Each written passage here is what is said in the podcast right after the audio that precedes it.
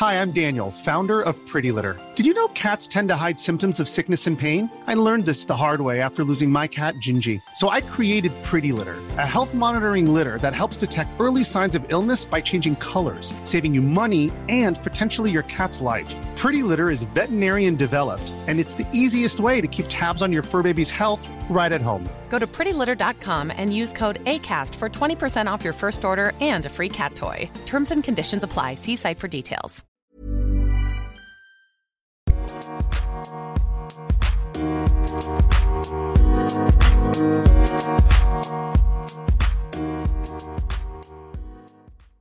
Bonjour et bienvenue dans ce nouvel épisode. Aujourd'hui, j'ai la chance de recevoir un humoriste qui est né à New York mais qui a fait sa carrière en France. Je reçois Sébastien Marx. Comment ça va? Très bien. Merci beaucoup d'avoir J'ai accepté. pas dit ça va, hein, j'ai dit très bien. J'ai pas dit ça va, ça va. Non, C'est très bien. et merci beaucoup d'avoir accepté de faire mon podcast. avec plaisir. Est-ce que toi, tu es consommateur de podcasts? Oui, j'ai pas assez de temps pour consommer tout ce que j'aime parce que j'ai l'impression que c'est sans fin, comme tout maintenant, tout ce qui est série, tout ce qui est film, c'est sans fin. Donc oui, je consomme euh, pas mal, mais oui, je, je voudrais avoir plus de temps pour consommer encore plus, par exemple dans, dans le tien.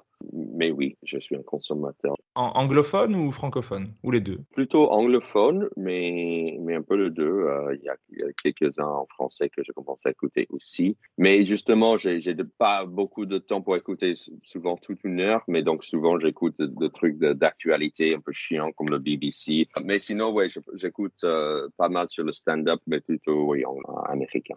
Et bien sûr, tu avais ton propre podcast entre 2013 et 2018 qui s'appelait Donc Voilà quoi. Tu as reçu plein d'humoristes incroyables, certains que j'ai reçus aussi, comme Kian Kojandi, Navo, Yacine Bellouz, Dedo, Tania Dutel, mais aussi d'autres que j'adorerais recevoir, comme Sugar Sammy, Marina Rollman, euh, Blanche Gardin, Paris, Eddie Izzard. C'est- Ça t'est venu d'où cette, cette envie de faire ton propre podcast? Ça venait de, de podcasts américains, en fait, notamment un qui s'appelle What the Fuck, qui est fait par Mark Maron, qui était un des premiers podcasts à vraiment hyper bien marcher aux États-Unis. C'est un humoriste qui, à la base, invitait ses potes humoristes. Petit à petit, ça commençait à vraiment prendre une ampleur euh, très grande et à un tel point, il commençait à inviter des gens au-delà du milieu de, humoristique, dont euh, plein d'acteurs, plein de chanteurs, réalisateurs et Barack Obama.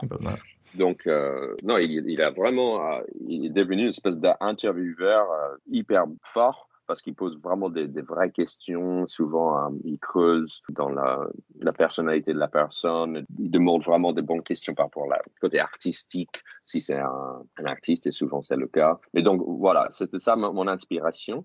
Et du coup, je me suis dit que ça sera cool de faire, euh, d'inviter des potes humoristes français, notamment que on se croisait beaucoup euh, sur le plateau à Paris. Et je me suis dit, on dit salut, on dit bonjour, on, on papote 10 minutes entre deux sets, mais je connais pas ces gens-là. Et donc, je me suis dit que si j'utilise l'excuse d'avoir un, podcast, ça nous force à parler une heure minimum, souvent, sur pourquoi cette personne fait du stand-up, comment il travaille, d'où il, il vient. Parce que souvent, je savais pas d'où venaient ces, ces gens-là. Et c'était toujours intéressant euh, de, de- de commencer à connaître, euh, mieux connaître ces humoristes que je croisais. Donc, ça venait un peu de ça. Je voudrais quand même préciser que j'ai commencé mes podcasts trop tôt. C'est en 2013.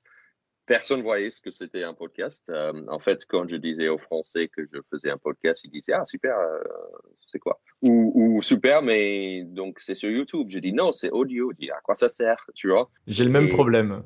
Ouais, ouais. Et donc, ouais, imagine, il y a huit ans, tu vois. Donc, euh, j'ai dû aller dans les téléphones des gens pour montrer qu'ils ont une application podcast et, et, et Oui. leur abonner à moi-même, quoi, tu vois. Et euh, je voudrais quand même préciser que je vais relancer un podcast.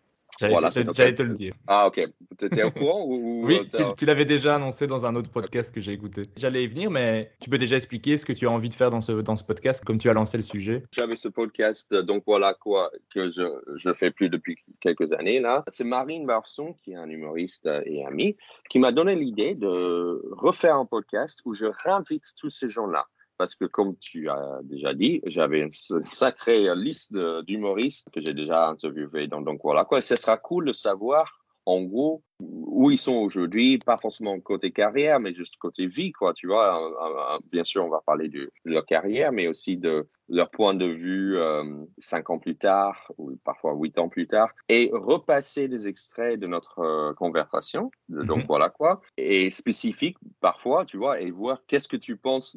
il y a huit ans, tu as dit euh, un tel truc, aujourd'hui, tu es d'accord? Ton point de vue a changé, tu vois, et en, gros, faire un bilan de, leur vie aujourd'hui par rapport à notre conversation. Et donc, j'en ai déjà tourné trois. Oh. Je n'ai pas, encore sorti. J'ai rien sorti pour l'instant parce qu'il faut que je fasse le teaser, tout ça.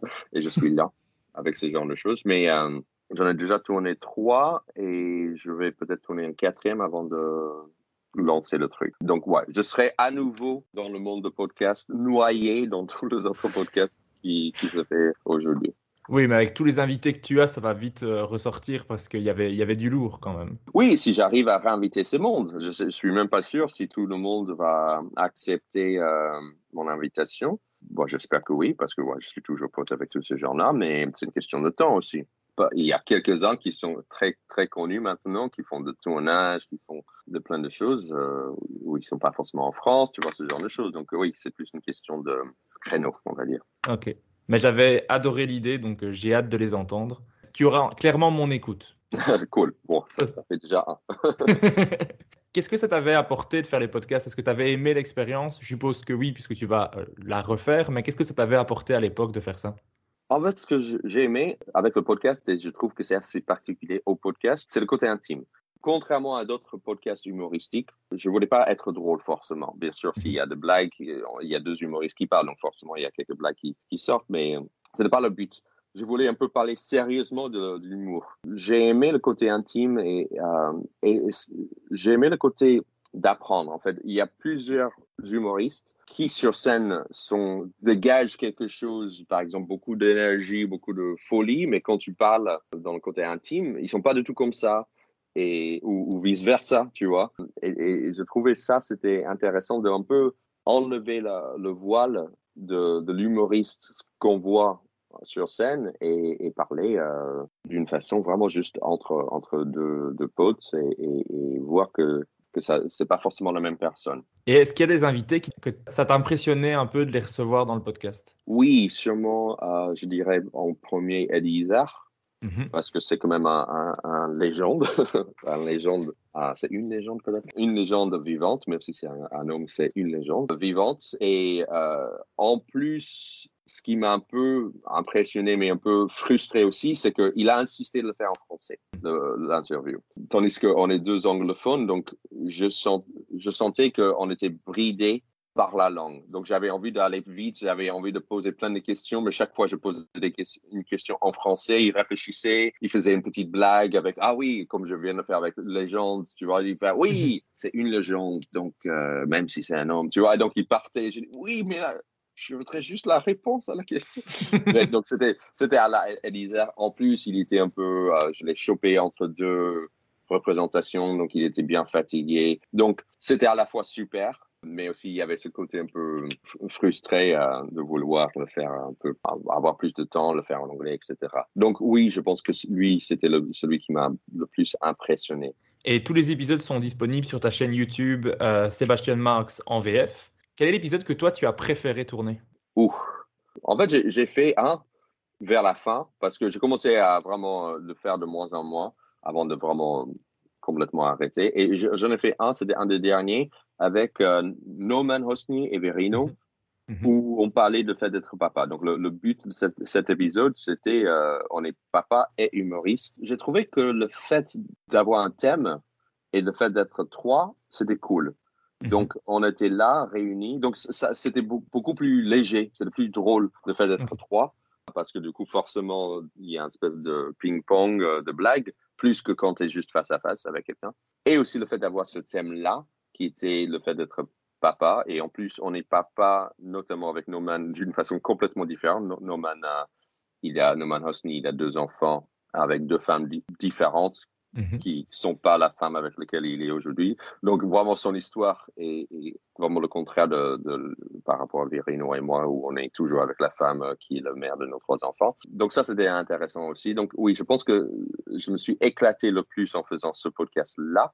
Après, euh, est-ce qu'il y a un qui a ressorti? Je sais pas, par exemple, Boone, j'ai beaucoup aimé euh, parce que du coup, c'était un exemple de quelqu'un que sur scène, il dégage vraiment quelque chose euh, peu surpuissant. Et dans le, le, le, podcast, il était très sérieux et euh, même il parlait bas, tu vois. Blanche aussi, c'était vraiment kiffant de parler avec elle pareil, tu vois, c'était intéressant de voir qu'à l'époque, je ne sais pas justement euh, si c'est toujours vrai aujourd'hui, mais à quel point elle, avait du mal avec la scène et elle a souffert de, de monter sur scène et, et tandis qu'elle commençait à avoir un succès de dingue, mais on sentait que ça lui pesait beaucoup, mhm. euh, cette expérience. Mais je pense que c'est un des épisodes qui, que si tu arrives à, la, à réenregistrer avec elle, ça sera un des plus intéressants parce qu'il y a eu un, un, bond dans sa carrière et je pense que ça peut être super intéressant. Et en plus, elle en fait peu des interviews, donc... Euh, ouais. Mais, mais je pense que au-delà de Blanche, je pense que la personne personnellement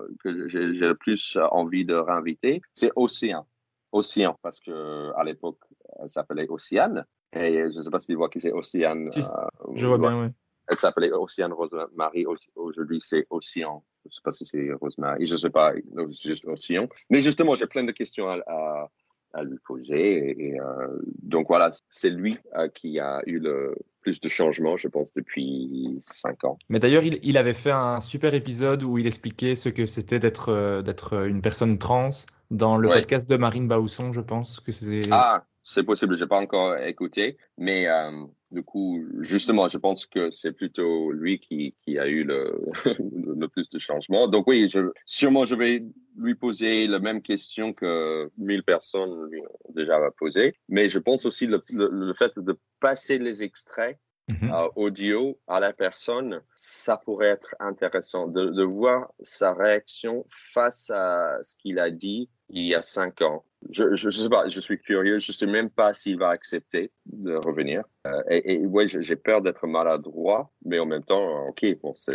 fait partie du, du jeu. J'ai envie aussi d'apprendre. J'ai hâte de découvrir les épisodes. J'espère que ça va vite sortir. Et euh, actuellement, tu es en tournée de rodage en dehors de Paris et à Paris au théâtre Le Métropole avec ton nouveau spectacle Presque pas mal. De quoi parle le spectacle et qu'est-ce qui a changé ou évolué par rapport au premier?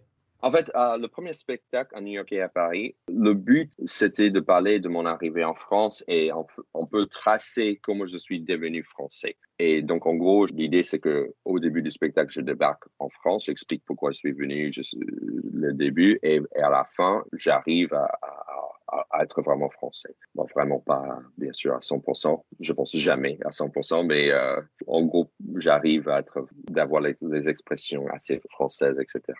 Dans le deuxième, en fait, j'aimerais parler d'autre chose. Pas forcément, euh, bien sûr, je ne vais pas nier le fait d'être américain, mais je vais plutôt parler de ma vie actuelle. J'ai eu pas mal de changements depuis l'ancien spectacle, notamment je suis papa, j'ai trois enfants. Donc, euh, je voudrais parler de ça. Je voudrais être un peu plus ouvert sur le sujet, pas forcément avoir un sujet en particulier, mais aborder plusieurs sujets, tout en restant à la fois personnel, et aussi d'avoir euh, parfois des commentaires sur la société, sur la France, sur les États-Unis. Donc tout ça est, toujours là, mais euh, pas forcément en premier plan. Et est-ce que tu as senti cette difficulté que beaucoup d'humoristes ont de commencer un nouveau spectacle après que le premier ait été un succès? Oui, j'ai envie de dire, je le ressens toujours. Donc, euh, c'est vraiment, en moi, pour moi, c'est un grand défi de renouveler, de poser ces, questions. Qu'est-ce que je veux avec ce deuxième spectacle? Qu'est-ce que j'ai aimé de l'ancien? Qu'est-ce que j'aimerais pas répéter forcément? Donc oui, il y a plusieurs personnes qui, qui disent que le deuxième spectacle est presque plus dur que le premier, parce que le mhm. premier spectacle, souvent, c'est évident. Le, sujet, le type de blague, c'est un peu évident. C'est ce qui vient en, premier, par exemple, et notamment dans ma situation. C'était clair, il fallait que je parle de, de, de fait d'être un Américain.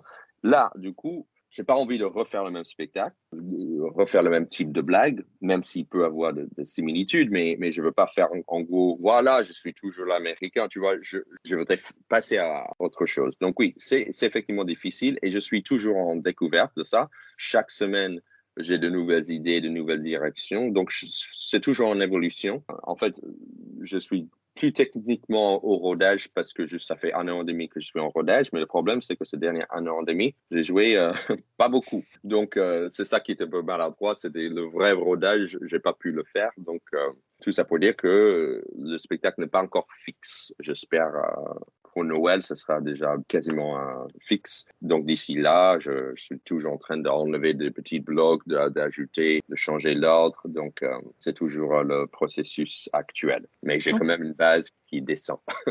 Niveau écriture, est-ce que tu es du genre à noter euh, au mot, mot à mot tout ce que tu fais? Ou maintenant tu as plus de liberté, maintenant tu es plus à l'aise avec la langue, de pouvoir écrire des points généraux et de développer dessus? Comment, comment tu procèdes? Ouais, si j'ai euh, l'impression que j'ai évolué quelque part, c'est là. C'est-à-dire que je suis un peu plus relax là-dessus. Pour l'ancien spectacle, surtout au début, je mémorisais mon texte mot à mot vraiment et, je faisais vraiment des, italiennes, de, filage avant de jouer. Tandis que là, euh, je suis plus relax et donc et parfois c'est pas forcément une bonne chose, mais je peux monter sur scène avec l'idée un peu plus comme je fais en anglais, c'est-à-dire je monte sur scène avec l'idée en gros, je sais où je vais et le reste euh, je trouve sur scène. J'arrive à faire ça de plus en plus en français, mais parfois euh, il faut que je bosse quand même un peu en amont parce que malgré tout, si je fais une faute si je dis un au lieu de une, ou je mal conjugue une verbe, les gens rient moins. Du, coup, ils, ils, crispent parce qu'ils ont du mal pour moi. Tu vois, ils sentent que je galère. Donc, du coup, forcément, je perds en, en, assurance. Et donc, du coup, les gens rigolent moins, forcément. Hein. Et, donc, ça, c'est, il faut que je trouve aussi cet équilibre d'être assez détendu en français sur scène, mais aussi d'assurer le, le texte derrière. Bah, j'ai hâte de voir le deuxième spectacle parce que j'ai beaucoup apprécié le premier. C'est pour ça que tu es dans le podcast. Hein. Si j'avais détesté, je ne t'aurais jamais envoyé de message. on, va, on va revenir euh, sur ce spectacle et sur tout ton parcours parce que je pense que je suis revenu sur ton actualité, sauf si tu as d'autres projets en cours à part le podcast et euh, la scène. Je ne sais pas. Moi, je continue à faire des vidéos. Là, je vais sortir une, série de vidéos parce que je suis en tournée aussi. Euh, je sors chaque, chaque fois maintenant, je vais dans une ville, je vais filmer mon crowd work euh, dans la ville en question avec plein de questions et blagues sur la ville euh, dans laquelle je suis. Je sais que c'est pas forcément original dit comme ça et Haroun, par exemple, il a fait euh, ce genre de choses. Mais moi, je, je serais plus dans le questionnement. Genre, je pas forcément de blagues, mais je sors de, je joue quand même un peu le côté naïf euh, je sors euh, ah j'ai entendu qu'à Marseille on dit euh, ces, termes-là ça veut dire quoi? Et voir la réaction du public. Et donc je vais faire un peu les deux c'est-à-dire à, la fois avoir des blagues un peu préparées sur la ville mais aussi être beaucoup plus dans la découverte. Donc voilà ça c'est une série de vidéos que je vais sortir d'ici une semaine normalement. Et chaque fois que je fais une ville je vais essayer de, faire ça. Mais ça c'est oui ça c'est un peu Maintenant, on n'en parle plus parce que c'est un peu évident maintenant que les humoristes font des vidéos, mais euh, euh, parce que c'est un peu une obligation pour remplir sa salle. Mais voilà, donc ce sont des projets aussi. Comme on parle de, des vidéos dont, que tu fais, ici tu en as sorti une récemment sur euh, les élections en France qui m'a beaucoup fait rire, au passage, je te le dis. merci. Et maintenant qu'on est revenu sur ton actualité, dans le podcast, ce que j'aime faire, c'est remonter le temps avec mon invité et revenir au mhm. tout début pour mettre un peu en contexte pour toi, tes grands-parents de confession juive ont fui l'Allemagne nazie pour l'Argentine. Tes parents, mhm. eux, vont quitter la dictature en Argentine pour les États-Unis. Ce qui fait que toi, tu nais en juillet 79 et tu as grandi dans la banlieue nord de New York, à Westchester. Est-ce que, enfant, tu étais déjà quelqu'un de drôle? Ah oui, je pense que petite, euh, quand j'étais assez petit, oui. Avec mon frère, on, on faisait toujours la, des sketchs pour nos parents. En fait, entre mon frère et moi, mon frère était un peu le clown blanc et moi l'Auguste.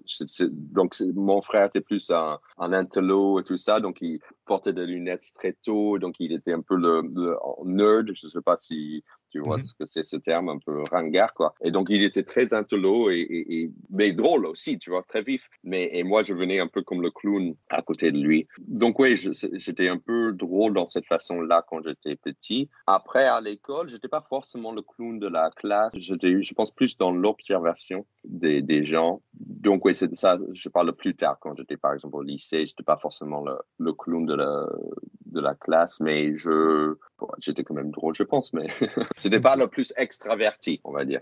Et est-ce que tes parents sont des gens drôles? Ils apprécient l'humour, on va dire. Mais ils sont pas forcément drôles eux-mêmes. Notamment mon père apprécie beaucoup les blagues. Il adore, il adore par exemple maintenant qu'il a accès à Internet, il n'arrête pas à, m'envoyer, à envoyer à tous ses contacts des petites blagues euh, à la con, parfois vraiment à la con. et, et, donc il apprécie beaucoup. Il rit. C'est quelqu'un qui rit beaucoup et assez facilement. Ma mère apprécie aussi les blagues, un peu moins que mon père, et elle, a le rire un peu moins facile. Donc, ils sont pas forcément drôles comme ça, mais ils apprécient l'humour, ils apprécient tout ce qui est artistique aussi. Donc, tout ça pour dire que je trouve qu'ils sont, euh, ils me soutenaient euh, dès le début euh, par rapport à mon envie de faire du stand-up et ils apprécient, ils aiment ce que je fais, ils sont fans de moi. Donc, ça, c'est plutôt cool. J'ai de la chance là-dessus. Et est-ce que, enfant, vous alliez voir des spectacles, vous regardiez beaucoup d'humoristes à la télévision ou pas tant que ça? Oui, pas mal. En fait, euh, aux États-Unis, déjà, quand on, pense à, l'humour, souvent on pense à stand-up. Ah, bien sûr, il y a sitcom, il y a euh, SNL et tout ça. Mais euh, j'ai l'impression qu'assez tôt, je commençais à regarder de vrais specials de stand-up. Même quand j'avais, je sais pas, 8, 8 9 ans, c'était assez disponible. Et par exemple, j'avais un accès, je sais même pas comment, je pense que c'était des cassettes de George Carlin ou de Bill Cosby. Bill Cosby, bon, à l'époque quand il, était innocent et on aimait tous Bill Cosby. Il avait un special qui, qui était génial qui s'appelait euh, Bill Cosby Himself qui date de 1983, chose comme ça. C'était un peu ça qui a un peu inspiré le Cosby Show par la suite, c'est-à-dire qu'il parlait beaucoup de, de fait d'être papa et avoir des enfants et tu vois, donc c'est un peu le personnage qu'il a créé. On le retrouve dans le Cosby Show, le sitcom par la suite. Mais c'est génial, en fait. C'est donc Bill Cosby, George Carlin qui est beaucoup plus corrosif. Après Jerry Seinfeld, j'ai adoré la série, le petit bout de stand-up au début. Donc oui, je consommais pas mal le stand-up euh, assez petit. Et donc après, quand j'étais à Boston où j'ai fait mes études, j'ai travaillé dans un comedy club à exprès parce que j'étais attiré par ce monde-là. Et là, déjà, quand j'étais ado, 17, 18 ans, je commençais déjà à monter sur scène. Donc, euh, c'était quelque chose qui, qui m'appelait. Ouais. Est-ce que tu te rappelles du premier spectacle que tu as vu en live de stand-up? Non, je pense pas que j'ai un souvenir de premier. Je pense que ça aurait dû, ça a dû être assez tôt. Donc, euh, je sais pas si c'était le tout premier, mais Rita Rudner, euh, elle était un peu connue dans les années 80-90. J'étais à une espèce de J'étais dans les dans le Catskills en fait. Le Catskills, c'est une espèce de, petite chaîne de montagne au nord de New York et c'est très connu le Catskills parce que là-bas il y a plein de comment s'appelle euh, de colonies de vacances mais mhm. en famille et euh, là-bas il y avait beaucoup de, de juifs qui, qui passaient l'été là-bas. Donc, c'était le cliché, c'était le New York, le juif new-yorkais aller dans le Catskills pendant l'été. Et là-bas, il y avait beaucoup de vaudeville, beaucoup d'humoristes commençaient là-bas, dont Woody Allen, Mel Brooks et tout ça. Donc, on parle des années 50, 60. Et quand j'avais, je pense, vers 10 ans sûrement, une fois, on est allé avec mes parents dans le Catskills. C'était même pas pendant l'été, c'était, je pense, Thanksgiving. On a passé juste un week-end là-bas. Et donc, ils mettent beaucoup d'importance sur l'entertainment. Et donc, il y a souvent des humoristes qui vont là-bas, dont Rita Rudner. Et je pense que c'était elle, peut-être la première que j'ai vue en entier. C'était une heure. Donc, elle a fait une heure et c'était c'était mortel. elle parlait de sujets qui étaient au-delà de, mes expériences. Elle parlait beaucoup de, son mari, le fait d'être en couple. Elle avait quoi, une quarante, cinquantaine, quoi, tu vois, mais, mais c'était super. Ça m'a, ça m'a touché même à mon âge à l'époque. Donc voilà, je pense que c'est peut-être ça.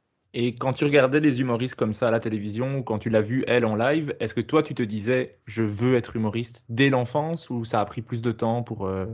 Je pense plutôt ado, ado, ouais. Je pense que quand j'ai vu que c'était possible de faire. Ouais, en fait, la première fois que je suis monté sur scène, j'avais 17 ans. Je prenais des cours à, Manhattan. Je prenais euh, le train pour aller à Manhattan pour prendre un cours, c'était, je pense, hebdomadaire où on a appris de travailler un set de cinq minutes. Et quand je dis apprendre ça, c'est, pas à la française. On, on, parlait pas du jeu, on parlait vraiment du texte. C'était vraiment le cours d'écrire ces, ces, textes. Et après, le, jeu, c'était dans un deuxième temps. Tu faisais ça pendant, je sais pas, huit semaines, choses comme ça. Et à la fin, tu montes sur scène avec ton cinq minutes. Et donc, je faisais ça. Et, et donc, là, j'avais 17 ans. Donc, l'envie a dû venir peut-être à 15, 16 ans, quoi. Et donc, tu, tu fais ce, ces cours de stand-up et tu fais ta première scène au Carolines Comedy Club, pas loin de Times Square. Oui, qui Comment- existe encore. Comment ça s'était passé et de quoi est-ce que tu parlais pour ta première scène? Ça s'est très bien passé, mais j'ai triché, j'avais pas mal de mes amis dans le public. Donc, ça s'est très bien passé et c'est trompeur, hein, parce que du coup, tu as l'impression que tu es le roi de la vanne, mais c'est pas forcément le cas quand tu es après devant un public qui te connaît pas du tout. Donc, ça s'est très bien passé. J'ai parlé de ma vie en tant qu'ado euh, dans la banlieue aisée de Westchester. Donc, euh, euh, j'ai parlé du fait que les flics n'ont rien à faire dans notre petite bled. Qu'est-ce que j'ai parlé? J'ai parlé de, trucs un peu sexuels aussi en tant qu'ado, sur le préservatif, je sais pas, de, choses d'ado, quoi, tu vois. Et euh, je trouve que c'était c'était juste le fait de monter sur scène. J'ai trouvé une façon de de plaire, d'avoir la lumière sur moi qui était chouette, quoi, tu vois. Je peux pas nier ce côté un peu égoïste. Ah, tout le monde me regarde, tout le monde rigole à moi. Et, et malgré tout, c'est un peu, il y a peu de cadres aussi égoïstes. C'est-à-dire, tu montes sur scène, tout le monde est dans le noir, toi, tu es le seul éclairé, tout le monde est assis face à toi, il faut qu'ils se taisent. Tu vois, donc tu as, l'attention forcée de tout le monde. C'est un cadre spécial. Hein. Voilà, je pense que ça ça m'a plu quand même. Et est-ce qu'à ce moment-là, déjà, tu te disais, ça va être mon métier dès ta première scène ou pas spécialement? Je pense que j'ai- je voulais que ça soit mon métier. Oui, je pense que l'univers de, de- d'écriture de blagues me plaisait. J'aime aussi le, le côté de comedy club de nuit. Je sais pas, il y avait quand même quelque chose qui, qui m'attirait. Ouais. Je pense que j'avais pas forcément l'assurance, oui, que ça sera ma carrière, mais je pense que assez tôt, c'était un but. Ouais. Et donc, tu joues sur plusieurs scènes new-yorkaises. Tu as même joué beaucoup dans un cabaret-bar gay qui s'appelait le Don't Tell Mamas. J'étais souvent là-bas parce qu'il il y avait un, un des instructeurs dans le petit cours de stand-up que je prenais qui, qui, était un peu l'assistant du, vrai prof, qui était un stand-upper, qui jouait souvent dans ce, lieu-là. Donc, c'était pas un comedy club, parce que les comedy clubs bien installés comme Carolines ou Gotham, c'est très dur à trouver des, créneaux, parce qu'ils sont très demandés. Tandis que il y a plein d'autres scènes où on peut monter plus facilement, et parce que ce stand-upper présentait des plateaux régulièrement, euh, il m'a invité régulièrement là-bas. C'était à la base un club Je pense que le public était très varié. Il y avait, euh, il y avait vraiment de tout. C'était un piano bar, donc euh, il y avait un peu de tout. Mais ça m'a beaucoup plu ces expériences-là. Et je pense que malgré tout, j'étais quand même le, le Kev Adams, tu vois, dans le sens que j'étais le petit jeune qui parlait du monde adulte et euh, j'avais un angle qui était assez original, tu vois. Je ne pense pas qu'il y avait énormément de jeunes de 17 ans qui faisaient du stand-up euh, à Manhattan à, à l'époque. Mais ce qui est marrant, c'est que du coup, tu allais dans des bars pour jouer, mais tu avais 17 ans, donc légalement, tu ne pouvais pas trop y être. C'est ça qui était ironique. Oh, oh, aussi, oui, pour, revenir à pourquoi je voulais faire ça, quand je parlais du côté club, effectivement, à, à, 17 ans, même à 18 aujourd'hui, tu peux pas entrer dans plein de bars, plein de clubs. Et donc, c'est une façon d'être tout de suite dans ce monde d'adultes, behind the scenes, c'est-à-dire que j'ai trouvé une porte d'entrée par le, les blagues. Et donc, bah, j'ai adoré à 17 ans prendre le train tout seul. Tu cherches juste à être indépendant. Et donc, euh, le fait de, de prendre euh, le train euh, de, de petite banlieue pour aller euh, en plein centre-ville à Manhattan et, et, entrer dans un club où j'ai pas de droit, c'est génial, quoi. C'est le rêve d'un n'importe quel gamin de 17 ans. Au, au, cours de toutes ces scènes que, que tu faisais, est-ce que tu te disais, bah, j'ai un, un, talent pour ça? Tu as des, des indices qui te disaient, oui, il faut que je continue ou? Oui, je ne sais pas si un, un, un, talent, ouais, mais euh, l'envie, oui, l'envie était là. Oui, je, me sentais de plus en plus à ma place, même si ça me stressait, ça me stressait énormément aussi, hein, de monter sur scène. Mais oui, j'ai trouvé que j'avais, j'ai trouvé quelque chose où je me sentais bien. J'aimais cet univers. J'aimais le travail de chercher des blagues, de monter sur scène, tester, voir ce, ce qui marche, voir ce qui marche pas, retravailler. Tout, tout ça, ce processus me plaisait. Donc, euh, oui, ça me, ça me donnait plus envie de continuer. Je, je réfléchissais pas trop à l'idée euh, carrière. Je, je, je, pense pas. Euh, je pensais juste à ah, ça serait cool de remonter. Je pensais pas trop long terme. Ça venait un peu plus tard quand tu avais au, au moins 20 ans. Quoi. Mais avec des amis, après, tu as créé une troupe euh, d'humoristes, les Incontinentals, avec des passages solo et des sketchs en groupe. Mm -hmm. Qu'est-ce que tu gardes comme souvenir de cette période? Ah, c'était super marrant parce que j'étais avec des potes. Euh, en fait, je, je, pense que j'ai créé ce groupe-là partiellement parce que c'était plus facile de se cacher derrière un groupe. Bon, on était plus fort. Bon, c'est autre chose. Le sketch, c'est autre chose, bien sûr. Faire plusieurs, c'est pas le même euh, type de blague, c'est pas le même exercice. Mais j'aimais le côté troupe. C'est parce que malgré tout, ce qui est dur avec le stand-up, c'est que tu es tout seul. C'est génial parce que tu es tout seul, mais aussi ça peut être intimidant. Et je pense à mon, jeune âge, je cherchais à être aussi entouré. Quelque part, c'était cool d'être en groupe, c'était plus marrant. Aussi, le ping-pong créatif était très chouette. Et même si je montais sur scène encore, je mettais plus de priorité sur la troupe à cette époque-là. Donc ça, c'était quand j'étais à la fac.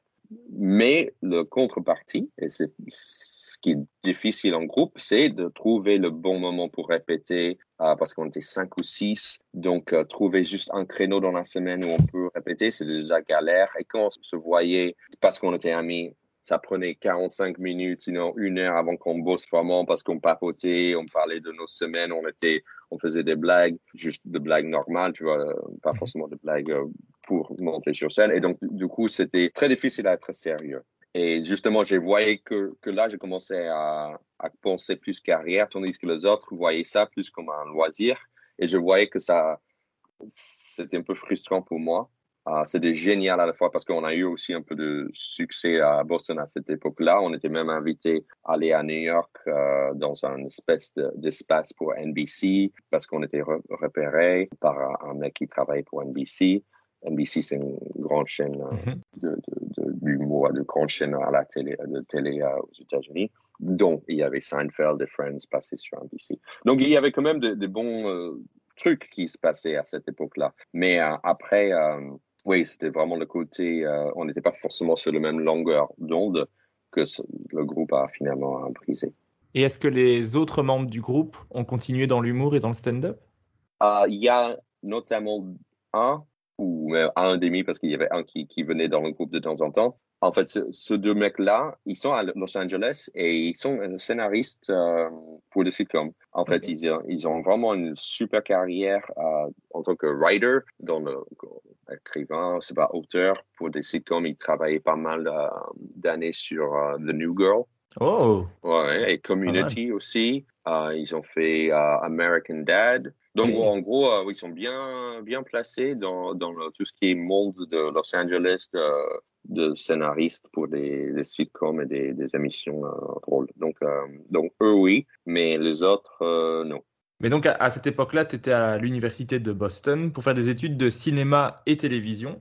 Est-ce que c'est quelque chose qui t'avait toujours attiré, le cinéma et la télévision, et quelque chose qui t'attire encore maintenant oui, ça m'attire toujours et c'est toujours quelque chose que j'aime ah, beaucoup, le cinéma. Et oui, à l'époque, en fait, je pense que si je voulais aller à la fac, mes parents me poussaient pour aller à la fac, et heureusement, parce que vraiment, il y avait une période où, à 17, 18 ans, justement, que je commençais à, à voir qu'il y avait un potentiel, une voie avec le stand-up, que j'hésitais à aller à la fac. Et mes parents ont un peu insisté et je pense qu'ils avaient raison. Mais je me suis dit quelque part, OK, je vais à la fac, mais dans ce cas-là, je vais faire quelque chose que je veux vraiment, tu vois. Et c'était, ouais, le cinéma, bon, qui, qui, qui pas trop loin du stand-up, ça reste dans le monde de l'entertainment et tout ça, sans forcément savoir ce que je voulais faire si c'était scénariste, si c'était réalisateur. Moi, acteur, je voyais, c'était pas la voix d'acteur, hein. c'était pas j'étais pas comédien. C'est parce qu'il y avait aussi une école de, de, de comédien. J'étais pas là-dedans. C'était plus dans le côté euh, écriture. Mais euh, oui, ça, j'avais envie de. J'étais attiré par le cinéma aussi. Je suis toujours attiré par le cinéma. Je, suis peut-être moins geek que, plein d'autres gens, mais oui, j'apprécie bien sûr le cinéma. Bon, plus le cinéma que la, télé, mais euh, j'aime aussi. Ok, mais donc ces études-là t'ont plu? M'ont plu. Je ne sais pas à quel point j'en sers aujourd'hui. euh, plus dans la théorie, j'ai toujours une base euh, là-dedans. Mais concrètement, je ne sais pas si j'emploie beaucoup de choses que j'ai appris dans cette période-là. Ouais, j'étais aussi à la radio. Il y avait une radio locale euh, universitaire. J'avais une émission à la radio. Donc oui, j'ai beaucoup appris et c'est très bien d'avoir ces premières expériences dans ce, type de cadre. Mais euh, ouais, je sais pas quel point ce genre de choses, j'applique vraiment aujourd'hui. Mais, mais en, fait, juste pour préciser, ce n'est pas que sur la télé et le cinéma, tout ça. Il y avait quand même beaucoup de. Deux premières années, euh, au moins dans, ma fac, j'apprenais pas du tout ce genre de choses. C'était beaucoup plus euh, la sociologie, de, tu vois, ça restait un peu une école de, de base. Donc, il y avait de la, des maths, d'anglais, tu vois, tout ce genre de choses de, de premières années. Et donc, c'est presque ça qui reste aujourd'hui. C'est plus les, les, les, cours de philosophie, parce que j'ai l'impression que tout ce genre de choses sont nécessaires dans, dans le thème de stand-up. Il faut, euh, je trouve, c'est encore mieux quand tu peux parler de plein de sujets différents. Tu as une base de culture. Ça nourrit un peu ce que tu peux, ce que tu peux raconter et ce que tu peux développer comme sujet. Quoi. Et en, parallèle à, ces études-là, tu deviens un barman dans le comedy club le plus prestigieux à l'époque de Boston, qui est le mhm. Comedy Connection, qui faisait 450 places. J'ai entendu que c'était vraiment le métier de rêve. Pourquoi? Bon, En fait, j'étais.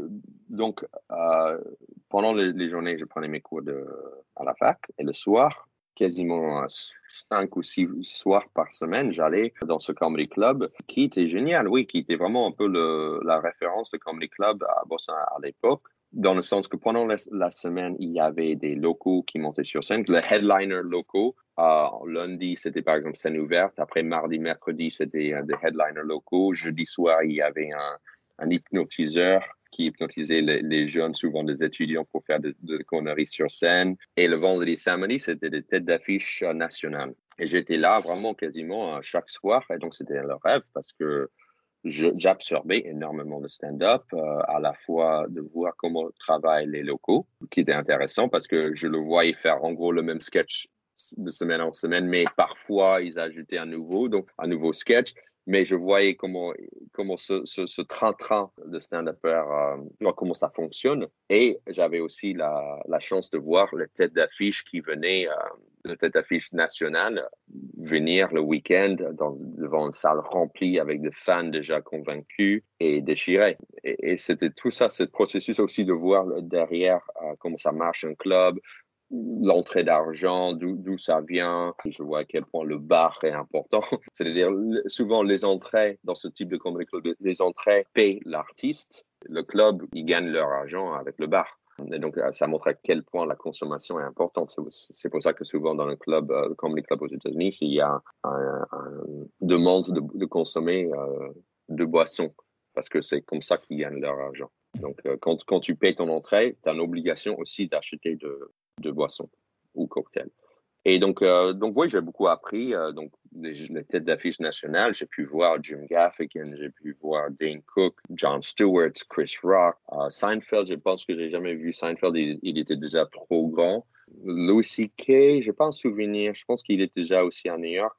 Mais Patrice O'Neill, Joe, Joe Rogan, qui était personne à l'époque. Donc oui, il y avait euh, Mitch Hedberg, tu vois, vraiment euh, Dimitri Martin, tu vois, les gens qui sont devenus, ouais, peut-être ça, ça, ça parle pas forcément français, mais oui, Chris Rock, oui, mais oui, donc j'ai pu voir beaucoup de, têtes d'affiche. Euh, vraiment, euh, c'était un plaisir de les voir. Quoi. Quel est l'humoriste qui t'a le plus marqué là-bas, qui t'a le plus impressionné, je veux dire? Tu veux, tu veux le, le loco ou le, le, national ou un peu le deux, peu importe? Peu importe. Moi, je pense Mitch Hedberg était quand même Ouais, je me souviens que je regardais et, son efficacité de, de blague, c'était autre chose, quoi. C'était vraiment, c'est quelqu'un qui fait de one-liners un peu absurdes. Il m'a impressionné. Euh, et malgré tout, euh, à l'époque, Dane Cook, il était vraiment une espèce de prodige. Il, avait 25 euh, ans à l'époque et il cartonnait. J'ai rarement vu quelqu'un retourner une salle. Et Dane Cook, au moins à l'époque, donnait beaucoup d'énergie. Et c'était un peu ringard, où, le, les humoristes étaient un peu euh, méprisants par rapport à ça. Ils disent, ouais, ouais, il a besoin de, de trop de surjouer pour vendre ses blagues. Mais malgré tout, il, était très fort. Et, je voyais que, que ses blagues étaient quand même efficaces.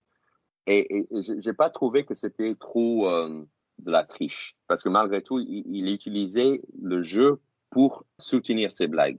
Il m'a aussi impressionné. Mais il y avait euh, plusieurs humoristes euh, locaux qui n'ont jamais percé, qui, qui, étaient aussi forts. En fait, c'est ça qui est impressionnant aussi, qui était intéressant de voir, c'est que c'est pas trop une question de qui est le plus drôle, c'est aussi, il faut trouver soit un bon agent, soit un truc original.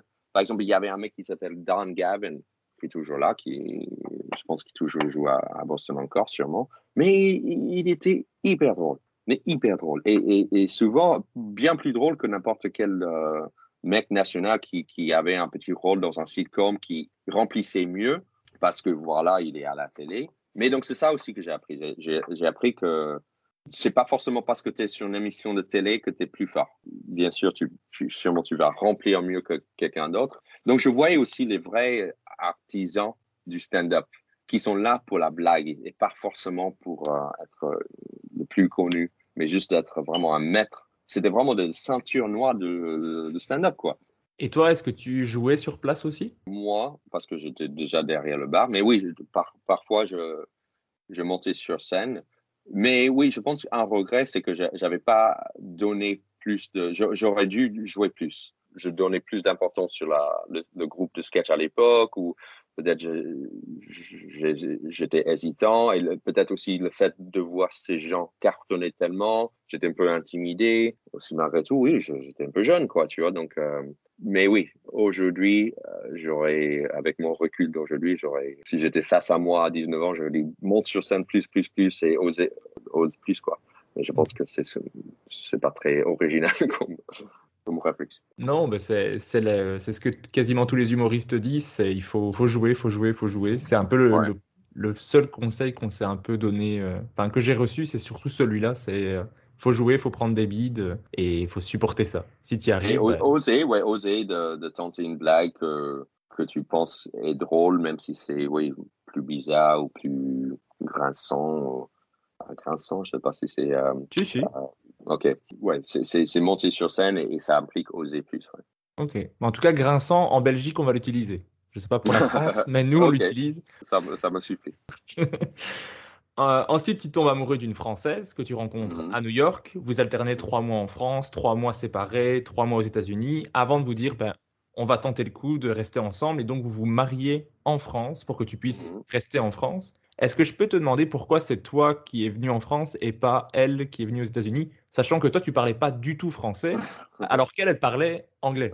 Euh, je pense que ce n'était pas forcément une décision. Euh, je ne pensais pas forcément rester aussi longtemps. Moi, j'étais aussi surpris. Je pensais que j'allais la convaincre de venir euh, aux États-Unis. Mais aussi, ça me faisait du bien je pense que comme tu voyais un peu mon désir d'aller dans un club à 17 ans, j'avais envie de fuir, j'avais envie de voir autre chose. Et parce que malgré tout, j'ai eu une enfance super, vraiment. Euh, Westchester est très bien pour, euh, pour grandir parce que c'est très sûr, mais ça reste une espèce d'énorme bulle. Et donc j'avais envie d'aller régulièrement à New York City parce que voilà, c'est New York, quoi, tu vois, donc mm-hmm. les choses se passent là-bas. Et j'avais envie de voir autre chose. J'avais envie assez rapidement d'être indépendant. Par exemple, j'étais très content d'aller à Boston pour mes études parce que du coup, j'étais aussi indépendant. Et quand j'ai rencontré cette Française, j'étais, j'avais retourné à New York et je craignais aussi l'idée de, de, rester à New York toute ma vie. encore une fois, je ne savais pas que j'allais rester aussi longtemps. Maintenant, ça fait plus que 15 ans que je suis en France. Même si j'ai essayé de la convaincre au début pour aller aux États-Unis, ça m'allait le défi, je pense, le défi de découvrir un autre, un autre pays, de découvrir une autre langue. Donc tout ça m'a quand même plu, m'a attiré. Donc oui, après, oui, après ça n'a pas marché avec euh, cette française là. Elle était euh, de Toulouse, donc euh, j'ai vécu quelques années à Toulouse. Après qu'on s'est quitté, j'avais le choix de soit rester en France, soit rentrer aux États-Unis aussi. Mais j'avais une espèce de fierté où J'étais têtu, je sais pas, mais je voulais quand même rester, euh, maintenant que j'ai commencé à me débrouiller avec la langue française, je voulais quand même euh, rester. Donc, je suis monté à Paris, je passais de, pour, pour tenter, je me suis donné un an pour euh, faire quelque chose en France avec le stand-up ou, ou, autre chose, mais je, sentais que le stand-up m'attirait encore. Et après, ça a commencé à marcher et j'ai décidé de rester. Et, et maintenant, dix ans plus tard, je suis encore là. Mais donc, quand, tu arrives à Toulouse à 23 ans, là, tu suis des cours de français, tu fais des mhm. petits boulots comme euh, tu donnes des cours d'anglais, tu es promeneur de chiens, tu es serveur. Est-ce que mhm. déjà à ce moment-là, où tu faisais pas, tu faisais pas de stand-up parce que tu parlais pas suffisamment la, langue, Est-ce que tu prenais déjà des notes, des observations pour plus tard ou Complètement, oui. Je ne sais pas si c'était vraiment physique. Je ne sais pas si j'avais vraiment noté. Mais en fait, euh, oui, en fait, maintenant que j'y pense, je commençais à écrire un scénario. Sur, euh, donc, c'est plutôt côté cinéma, j'envisageais. Je, commençais, oui, à écrire quelques idées de mes observations ou juste la sensation d'être un étranger en France, de découvrir la France, et, c'est drôle parce que je pense le, le titre de ce scénario était genre comment je suis devenu français, qui est un peu le thème de, de, de, mon premier, de, de l'ancien spectacle de One Man Show. Donc il y avait quand même ce thème qui était là assez tôt que je voulais exprimer quelque part. Voilà, à l'époque, c'était plus dans un format plus scénario, et après, quand j'ai commencé à monter sur scène à Paris, euh, c'était plutôt dans dans le côté scénique euh, à travers des blagues. Et ensuite, une fois que tu maîtrises mieux le français, tu as commencé à travailler dans une boîte de production qui fait du dessin animé 3D à Toulouse. Mm-hmm. qui existe encore, qui a beaucoup euh, grandi, qui s'appelle TAT Production. Et c'est maintenant, c'est une espèce de référence de dessin animé 3D en français. Est-ce que ça te plaisait et pourquoi du coup tu as arrêté? Ça m'a beaucoup plu. Euh, en fait, j'étais plus parce que j'étais étranger. Ils m'ont embauché pour euh, trouver des financements dans d'autres pays. C'est-à-dire, j'étais passé la, la, journée au téléphone avec euh, l'Italie, l'Allemagne. Et donc, ce côté international euh, m'a beaucoup plu. Je suis pas resté parce qu'à l'époque, ils n'avaient pas le, la, la, capacité de, de m'embaucher. C'était une toute petite boîte à l'époque. Et voilà, ça, c'était un peu, c'est l'ironie de la France, c'est que ils étaient contents avec moi j'ai bien fait mon boulot, mais euh, on peut pas te garder quoi, parce que tu es trop cher. Tu vois, c'est pour embaucher quelqu'un, c'est trop cher. Ouais, j'étais pas officiellement embauché. Et après, de façon peu après, je suis monté à Paris. Mais donc, tant mieux qu'il ne t'ait pas embauché. Sinon, ça tombe, on ne ferait pas ce podcast. Je n'aurais jamais entendu ton matériel d'humour. ouais, peut-être, ouais. ok, mais donc comme tu l'as dit, tu, te sépares avec la Toulousaine, ce qui fait que tu arrives euh, à Paris le 14 juillet tu arrives euh, avec euh, toute ta vie qui tient dans un sac à dos. Tu es hébergé par un ami dans une chambre de bonne. Mhm. Et euh, donc, tu l'as dit, tu te donnes une chance pour tenter l'aventure parisienne. Comment tu as ressenti Paris quand tu arrives? Ah, ça m'a fait beaucoup du bien. Je pense que c'est le côté new-yorkais. En fait, j'ai aimé Toulouse. Toulouse est très joli, tout ça, mais j'ai trouvé très petit. Alors, surtout pour, pour moi, en tant qu'anglophone, je, je voyais très, assez rapidement que je pouvais faire quelque chose dans le, côté international, surtout quand j'ai débarqué en France. C'était bizarre pour moi parce que je parlais pas la langue française. Et donc, du coup, souvent, c'est un grand atout de parler anglais, mais à Toulouse, j'ai pas trouvé forcément la façon de faire quelque chose avec l'anglais. Soit tu travailles pour Airbus, et pour ça, il faut quand même, être ingénieur. Mais je voulais monter sur scène, mais il y avait pas, il y avait zéro, pas très peu de, salles de théâtre, bien sûr, zéro plateau. Le stand-up à peine existait. Personne parlait anglais. Il n'y avait pas assez de communauté anglaise pour, pour que je puisse lancer euh, un plateau anglophone. Bon, bref, tout ça pour dire que quand je suis arrivé à Paris, d'un coup, c'était euh, c'était grand, on pouvait tout faire. Euh, il y avait vraiment le côté international qui est là, mondial, tu vois, c'est pas n'importe où, quoi. Et ça m'a beaucoup plu. Et aussi, tout de suite, j'ai vu qu'il y avait un espèce de milieu de stand-up qui commençait à se développer que le stand-up commençait à voir. C'était quelques années après euh, le Jamel. Donc mhm. vraiment, le stand-up était vraiment à la mode et c'était vraiment le nouveau, la nouvelle façon de faire de, l'humour. Et, et, voilà, donc euh, j'ai trouvé que à cette époque, c'était cool d'être dans à Paris à cette époque-là. Et, et, encore, Paris est génial aujourd'hui pour le stand-up. Ça continue à, à croître. Il y a des, des, plateaux partout, le plateau, euh, chaque soir de la semaine, il y a un plateau partout. Donc vraiment, je trouve ça génial hein, d'être à Paris aujourd'hui pour le stand-up. En 2014, tu disais que le stand-up, ça évoluait un peu comme aux États-Unis dans les années 80, où c'était vraiment une grosse explosion. Est-ce que tu, tu, dirais que ça évolue de la même façon, à la même vitesse, ou ça évolue de la même façon, mais plus rapidement? Si tu devais comparer les deux évolutions Ouais, ouais c'est difficile à savoir parce que je n'étais pas adulte dans les années 80, je n'étais pas vraiment dans le milieu. Je, disais ça parce que par rapport à ce que j'ai lu. Mais, oui, je pense que ça, évolue dans, dans, la même façon. À côté, je ne sais pas si c'est plus vite ou, moins vite, mais en fait, le risque avec ça, c'est que ça, devient saturé. Ce qui est arrivé aux États-Unis, c'est-à-dire qu'il y avait tellement de clubs dans, un moment donné que ça a un peu explosé a explosé. Ça, ça crée une bulle qui a dégonflé. Je sais pas comment dire euh, exploser dans le sens que éclater, pardon, éclater. Donc, euh, du coup, il y avait pas mal de clubs qui ont dû fermer parce qu'ils ont investi un peu trop en disant, voilà, le stand-up, c'est le futur. Et donc, du coup, il y avait 1000 clubs partout. Et d'un coup, on se rendait compte que s'il y a trop de clubs, il n'y a pas assez de demandes. Et donc, du coup, il y avait la moitié qui ont dû fermer. Du coup, il y avait beaucoup d'humoristes euh, et pas assez de clubs. Et donc, du coup, le marché commençait à être saturé. Et c'est le risque toujours avec n'importe quel marché, c'est qu'il y avait euh, trop d'humoristes qui aimeraient le faire et pas assez de plateaux. Mais l'avantage avec Paris aujourd'hui, c'est que s'il n'y a pas assez de plateaux, j'ai l'impression que les humoristes vont le faire eux-mêmes. Ils vont trouver un, pauvre bar quelque part et, lancer leur propre plateau. Euh, donc, on est moins dépendant des clubs. Et je pense que c'est ça la différence entre les années 80 et aujourd'hui. Et c'est aussi partiellement grâce à Internet. C'est que c'est plus démocratique. N'importe qui peut être reconnu, n'importe qui peut commencer un plateau et faire la promo pour ce plateau-là grâce au réseau. C'est ça qui est vraiment la grande différence entre 2021 et les années 80, parce que les années 80 aux États-Unis, c'était dépendant du club. C'est-à-dire qu'il y avait une façon d'être connu, c'était à travers le club, le comedy club ou la télé, parce qu'il n'y avait pas Internet. Donc, il fallait faire un passage, une telle émission. Il n'y avait que quatre émissions de late night à l'époque, tandis qu'aujourd'hui, il y a mille. Je pense que le milieu a beaucoup changé. Donc, c'est différent. Après, je ne sais pas si ça évolue plus ou moins, mais je pense que le risque, c'est qu'il y a d'un coup trop d'humoristes et pas assez de clubs, mais comme je viens de dire, je ne pense pas que ça va être vraiment trop un, risque parce qu'on peut toujours créer des, des, clubs. Comme tu parles de, de clubs et tout ça, je en profite. Ce serait quoi l'endroit où tu préfères jouer à Paris? Ah, je, je, préfère jouer dans. En fait, heureusement, il y a trois clubs qui sont ouverts depuis deux ans qui sont gérés par des humoristes. Shirley Soignon a lancé le Barbès, Kev Adams a lancé le Fridge et Farid le... Madame Sarfati. C'est génial, en fait.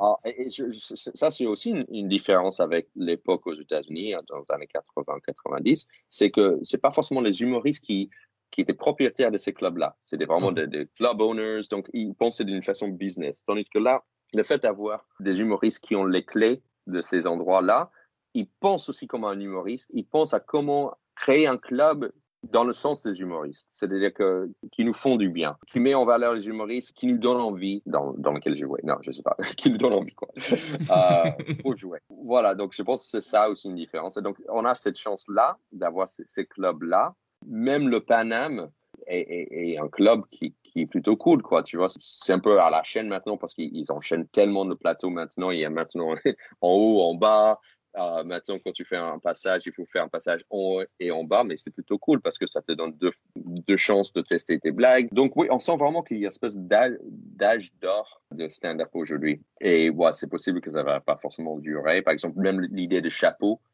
euh, on peut plus faire trop de chapeaux. Tandis qu'il y a deux ans, on pouvait passer le chapeau, tu pouvais vraiment avoir euh, une centaine d'euros euh, dans ta poche avoir, après avoir fait deux, trois plateaux à Paris. Tu fais euh, deux, trois plateaux dans un seul soirée, tu rentres à la maison avec 150 euros dans ta poche et tu es content. Du coup, on peut plus faire trop ça avec le, avec le chapeau, tu vois, parce qu'il y a beaucoup plus de contrôle aujourd'hui. Donc, c'est possible que cet âge d'or va commencer à, c'est quoi, éternuer? Non, ah, éternuer, à, à, non, non, à, s'éteindre, ouais. éternuer, ça me fait assez rire. On peut garder ça. ça peut devenir une nouvelle expression française. Voilà pourquoi je ne fais pas trop d'impro en bah, moi, ça me ferait rire. Ça, ça commence à éternuer, moi j'aime bien. J'aurais eu un, rire malgré moi, tu vois. Voilà, on aurait plus ri de toi qu'avec toi, mais. C'est ça on aurait ri quand même. Mais revenons-en à quand tu arrives à Paris. À ce moment-là, tu prends des cours de stand-up. Tu en prends deux, un au théâtre du Bout et un qui est donné par une stand-upeuse.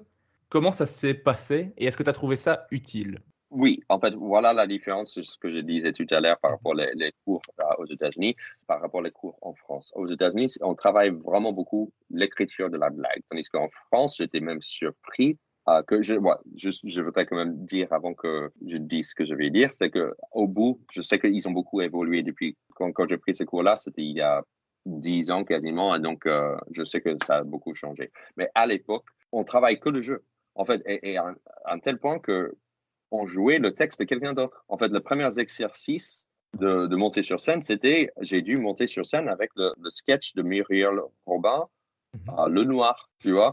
Donc on m'a donné un texte à apprendre et monter sur scène pour faire ce sketch-là de la meilleure façon possible, le plus drôle possible. Et je dis, mais à quoi ça sert? Je suis pas là pour monter sur scène avec un. En fait, déjà, c'est pour moi, c'est du plagiat. Mhm. Et, deuxièmement, mais euh, je suis pas là pour, pour faire un sketch. J'ai tellement de choses que j'aimerais raconter. Et à l'époque, il n'y avait pas, il y avait zéro importance sur l'écriture. En fait, j'ai dû insister de monter sur scène avec mon propre texte. Tu mhm. vois, et, je pense qu'ils n'ont même pas accepté, tu vois, pour, pour, la petite soirée de présentation de ce qu'on faisait en tant qu'élève. Tu vois, j'ai dû jouer deux sketchs déjà écrits, tu vois. Pour moi, c'est à quoi ça sert? Surtout que Muriel Robin est assez éloigné de ce que tu fais pour le style. Ah oui, même pas parler de ça, quoi. ouais, donc, euh, côté style, donc, oui, j'ai dû c'était ça l'exercice, tu vois, c'était d'incorporer le sketch et l'interpréter à ma façon, tu vois. Mais ça m'intéressait pas du tout, quoi. tu vois, c'était vraiment beaucoup plus le jeu d'acteur. On passait déjà 15-20 minutes à faire de respiration. Mais je m'en fous, quoi, tu vois. Bien sûr, il faut le deux. C'est bien d'avoir les deux. C'est bien d'être aussi un bon comédien, je ne veux pas nier. C'est bien de savoir comment placer sa voix. C'est bien. Je ne veux pas dire que c'est pas du tout bien. Mais c'était pas ça que je voulais faire, surtout au début. Je voulais vraiment, j'avais plein d'idées que je voulais, développer sur scène. Et c'était un peu à l'ancienne, à l'ancienne, au moins la tradition française, c'est de plus ça. Je comprends parce que quand tu regardes les sketchs d'époque ou les sketchs qu'on écoute toujours sur Rire Chanson, la plupart ce sont des sketchs où l'humoriste est plutôt un acteur plutôt qu'un scénariste de blague. Ça, c'est la tradition française. Donc, je comprends pourquoi on faisait ça à l'époque ça ne m'étonne pas qu'assez rapidement, j'étais plus attiré par des plateaux de stand-up ou les scènes ouvertes qui commençaient à développer à, l'époque, comme le, le Chunchman, euh, qui était vraiment une scène ouverte où tous les humoristes euh, stand-uppers de l'époque passaient. Il y avait le, le Field. Il, il, commençait à avoir plusieurs. Euh, en fait, ça s'appelait pas vraiment un plateau à l'époque, c'était plus de scènes ouvertes, quoi, tu vois. Mm-hmm. Ou de plus en plus, il y avait des stand-uppers qui commençaient à apparaître. Donc, du coup, ça, ça finissait par être plus un plateau qu'autre chose. Mais euh, on sentait que, oui, j'étais plus attiré. Oui, il y a aussi Seb Melia qui avait son comedy school à l'époque, qui était, ou le bordel aussi, qui était géré par Kian et Kéron. Euh, donc, il y avait quand même un, un, un, nouveau mouvement, une nouvelle vague d'humour. Et on sentait que c'était plus vers le stand-up. Et donc, du coup, c'était pas, je sentis que à l'époque, le bout m'aidait pas beaucoup là-dedans. ça m'a aider avec le, jeu, l'addiction, mais pas forcément euh, euh, avec ce que je voulais travailler à l'époque. Mais donc à Paris, tu as travaillé comme serveur, tu as aussi travaillé dans une boutique de thé avant de te lancer à fond dans le stand-up. Mais c'était pas facile pour toi parce que comme tu l'as dit tout à l'heure, tu devais apprendre tes textes vraiment par cœur. Et tu devais même le faire de façon phonétique, apprendre ton texte phonétiquement, puisque tu maîtrisais pas encore suffisamment le français euh, comme tu le fais maintenant. Est-ce que tu te rappelles de ta toute première scène ou c'est vraiment toi qui montes sur scène avec tes textes à Paris? Oui, et ça s'est plutôt bien passé. Je pense que c'était au Changement la première fois. Donc, Changement, c'était une scène ouverte où il y avait euh, une dame à la, au fond de la salle qui avait une cloche. Après cinq minutes, elle sonnait la, cloche, tu vois. Donc, vraiment, euh, mais, c'était génial parce que on avait un public. Je sais pas comment elle, remplissait cette, cette scène-là, mais il y avait toujours du monde dans la salle c'était vraiment un super endroit pour débuter. Et oui, donc oui, je, je, je commençais à, réciter un peu mes, blagues. J'ai senti que même si les gens ne comprenaient pas ou s'ils rigolaient pas tout de suite, j'ai senti que j'avais l'attention des gens. C'est-à-dire que juste après trois humoristes en français, j'arrive avec mon accent. Parfois, les gens papotaient, ils mangeaient en même temps. Et au moment où moi, je montais sur scène, j'avais l'attention de tout le monde. Et ça, j'ai vu que c'était quelque chose qui n'est pas négligeable malgré tout, parce que le, deux, trois humoristes qui viennent juste avant moi n'avaient pas forcément cette attention-là. Et oui, le fait d'être différent, le fait d'avoir mon accent, les gens se poser la question est-ce que c'est vrai Est-ce que c'est il en rajoute Pour moi, la curiosité était là. Et j'ai senti que tout de suite, quand j'ai commencé à parler de la France, ça plaisait, quoi, tu vois, de mon, œil extérieur sur la France, sur, sur euh, les observations, ça, ouais, ça, ça plaisait. Donc, du coup, j'avais envie de creuser là-dedans. quoi. Donc, ça, c'était un avantage parce que tu pouvais capter l'attention. Mais donc, quel était le désavantage? C'était principalement au niveau de la langue, je suppose. Ouais, complètement. C'est-à-dire que j'étais pas authentique, ouais, authentique, euh, fluide. Authentique dans le sens que, malgré tout, il y a une espèce de, de barrière. Donc, j'étais pas comme j'étais, je pourrais être en anglais. J'étais plus rigide, j'étais beaucoup plus dans la tête et moins dans le dans le dans, la, Dans le mo- dans le moment présent, tu vois. Oui. Euh, c'est important en tant que stand-upper d'être présent. J'étais trop dans, dans ma tête, dans ma tête dans ma bouche de OK, il faut bien sortir ces mots-là. N'oublie pas que ça, ce verbe euh, s'accorde. Tu vois, j'étais vraiment dans le côté grammatical dans ma tête. Donc, laisse tomber euh, d'être drôle, quoi. Tu vois. Et, et je pense que malgré tout, le public a dû sentir ce côté un peu recité ou ce stress, tout, tout simplement, tu vois, ce, ce- le stress de, de, de parler, euh, de, faire mes blagues dans une autre langue, je pense. Le truc, c'est ça, avec le stand-up, c'est que quand l'humoriste est stressé ou angoissé, tout de suite, le public le, le ressent. C'est même pas, c'est très an- animal, tu vois, on, on sent, littéralement, on sent avec le nez. Ah, cette, cette, cette personne-là n'est pas à l'aise. Donc, du Mhm. coup, ils vont pas rire, ils vont, ils vont plutôt être inquiets, inquiètes euh, pour toi. Et donc, euh, j'ai senti ça. Donc, ça, c'était le grand inconvénient. Et c'est toujours un peu là. C'est-à-dire que même si ça va beaucoup mieux, je suis beaucoup plus à l'aise en français, mais c'est toujours là, quoi. Cette barrière est encore là. Si sûrement tu as, vu des vidéos de moi en anglais et des vidéos de moi en français, euh, je pas forcément pareil, quoi. Oui, bah on entend que oui, bah, que c'est ta langue maternelle quand tu parles en anglais, mais tu n'as pas l'air mal à l'aise de parler en français. Ça va beaucoup mieux. Euh, J'avoue que ça va beaucoup mieux, mais, mais moi, je sens toujours une espèce de mini décalage. Après, c'est pas grave. Au contraire, ça peut donner mon originalité, ça peut donner ma charme et le fait de, de au contraire, d'être dans une posture de quelqu'un qui est pas à l'aise, peut-être ça, ça peut me, donner aussi un angle qui, qui est différent. Mais aussi, euh, oui, tant, tant mieux si tu n'as pas forcément ressenti une grande différence. C'est un peu un de mes buts d'aujourd'hui, c'est d'arriver d'être aussi à l'aise en français qu'en anglais. C'est toujours un, défi.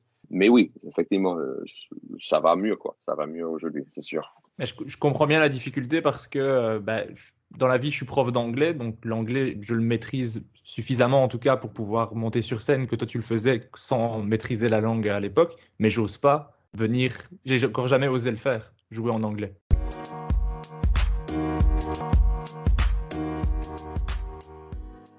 Salut, c'est Régis. Désolé, je te coupe dans l'écoute de l'épisode, que je trouve assez cool jusque-là. C'est un avis personnel. Mais euh, je trouvais ça marrant en réécoutant l'épisode de m'entendre dire que je n'ose pas jouer en anglais parce que entre temps je me suis inscrit pour jouer sur une scène en anglais. Donc ce sera euh, ma première scène en anglais ce jeudi 11 novembre au Time Out Pub. Il y a une scène en anglais tous les jeudis avec le Countdown Comedy Club. Donc si tu parles anglais, je t'invite à venir, ça peut être sympa. Peut-être ça sera le plus gros beat de ma vie, peut-être ça sera le début d'une carrière en anglais, on ne sait pas. Alors viens voir. Voilà, c'était la petite interruption, je te laisse avec Sébastien.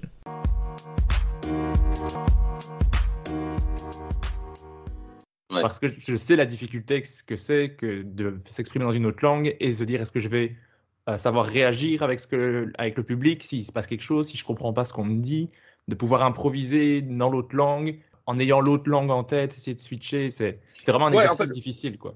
C'est très difficile. Et justement, ce genre d'impro euh, est, compliqué. Mais ouais, j'arrive aujourd'hui à le faire. J'ai fait pas mal de crowd work dans mon, dans mon, mon spectacle en français. Et ça va. Et, et parfois, c'est vraiment un moment hyper bien. En fait, Mhm. parfois, le, le, le- le public sort en disant Ouais, en fait, ces interactions euh, marchent hyper bien. Je suis content. Mais il, il arrive toujours dans un soir où quelqu'un dans le public me dit quelque chose et je comprends pas.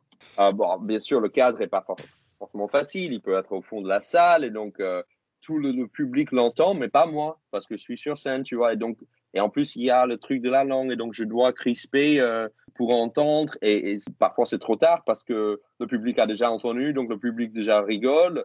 Et moi, je suis en dehors. Et ça, tu veux pas être dans cette situation en tant qu'humoriste. Tu veux pas être celui qui est en dehors. Dans ce cas-là, il faut que je fasse une blague sur le fait que j'ai pas compris. Mais euh, voilà, tu vois, c'est pas forcément idéal. Mais oui, tout ça pour dire que ça va mieux. Mais il y a toujours ce, petit truc dont tu parlais. Par exemple, la peur de ne pas comprendre quelque chose. C'est encore une autre couche. euh, Mais donc tu, tu enchaînes euh, les, les plateaux un maximum et tu rapidement tu montes à un premier spectacle avec du stand-up et du sketch au départ pour que le public français soit s'habitue un peu, un peu au stand-up au fur et à mesure. Mais est-ce que ça te plaisait quand même de faire du sketch ou tu, tu le faisais parce qu'il fallait le faire? Non, si, si. je- en fait, comme je t'ai dit, j'étais avec un groupe de sketch. Donc, le sketch, c'était pas quelque chose que j'aimais pas. En fait, j'étais aussi fan de Monty Python, euh, bah, bien sûr les, les, films et aussi la mission, The Flying mhm. Circus, qui était vraiment à la télé, qui était plus sketch, SNL, Saturday Night Live, uh, Mr. Show. Il y avait beaucoup d'émissions de sketch que, que mhm. j'adorais. Donc, le sketch, c'était pas forcément quelque chose que j'aimais pas. Et en fait, je me suis dit aussi que, ouais, tiens, je suis en France, j'ai ma culture américaine qui est plus stand-up, mais aussi je suis ouvert au sketch, mhm. à, la française. Et donc, je me suis dit que ce mélange pourrait être bien.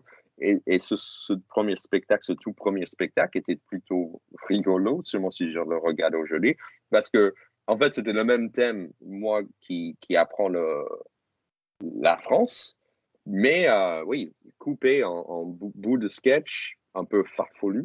J'avais tout un sketch où j'avais une espèce de chaman euh, français qui m'apprend la Savoie à la française. Il fallait goûter un roquefort hyper fort. Tu vois, c'est une espèce d'initiation un peu à la Karate Kid où je dois vraiment devenir français. J'ai dû euh, passer plein d'épreuves à la française, tu vois, hyper dur, qu'ils ont mangé un, un andouillette, tu vois, le truc hyper dégueulasse, tu vois, pour, montrer que t'es vraiment fort. Donc, des sketchs qui partaient vraiment loin, quoi. J'avais des voix off et tout ça, donc euh, j'aimais, quoi. J'aimais et j'aime encore avec l'affection, tu vois, parce que je, je, trouve ces idées sont toujours un drôles, quoi. Donc, non, tout ça pour dire que c'était quelque chose que je voulais faire, le sketch et le stand-up, le mélange. Assez rapidement, j'ai senti que le moment de stand-up marchait mieux, quoi. J'ai senti que ah, les gens me suivaient pas dans le délire Je pense qu'ils soit ils n'avaient pas la référence. J'ai senti un peu aussi, ironiquement, le, décalage de culture plus dans, mes sketchs. Et, quand, quand c'était de stand-up où j'étais juste face à eux en jouant moi-même, euh, vraiment plus d'une façon plus sincère, c'est là où, j'avais l'impression que je touchais plus les gens. Et après, je pense que c'était un an après avoir joué ce tout premier spectacle, j'étais invité de jouer au Paname. À l'époque, le Paname, ça faisait un an ou deux qu'il existait. Et euh, j'étais invité de jouer mon spectacle là-bas.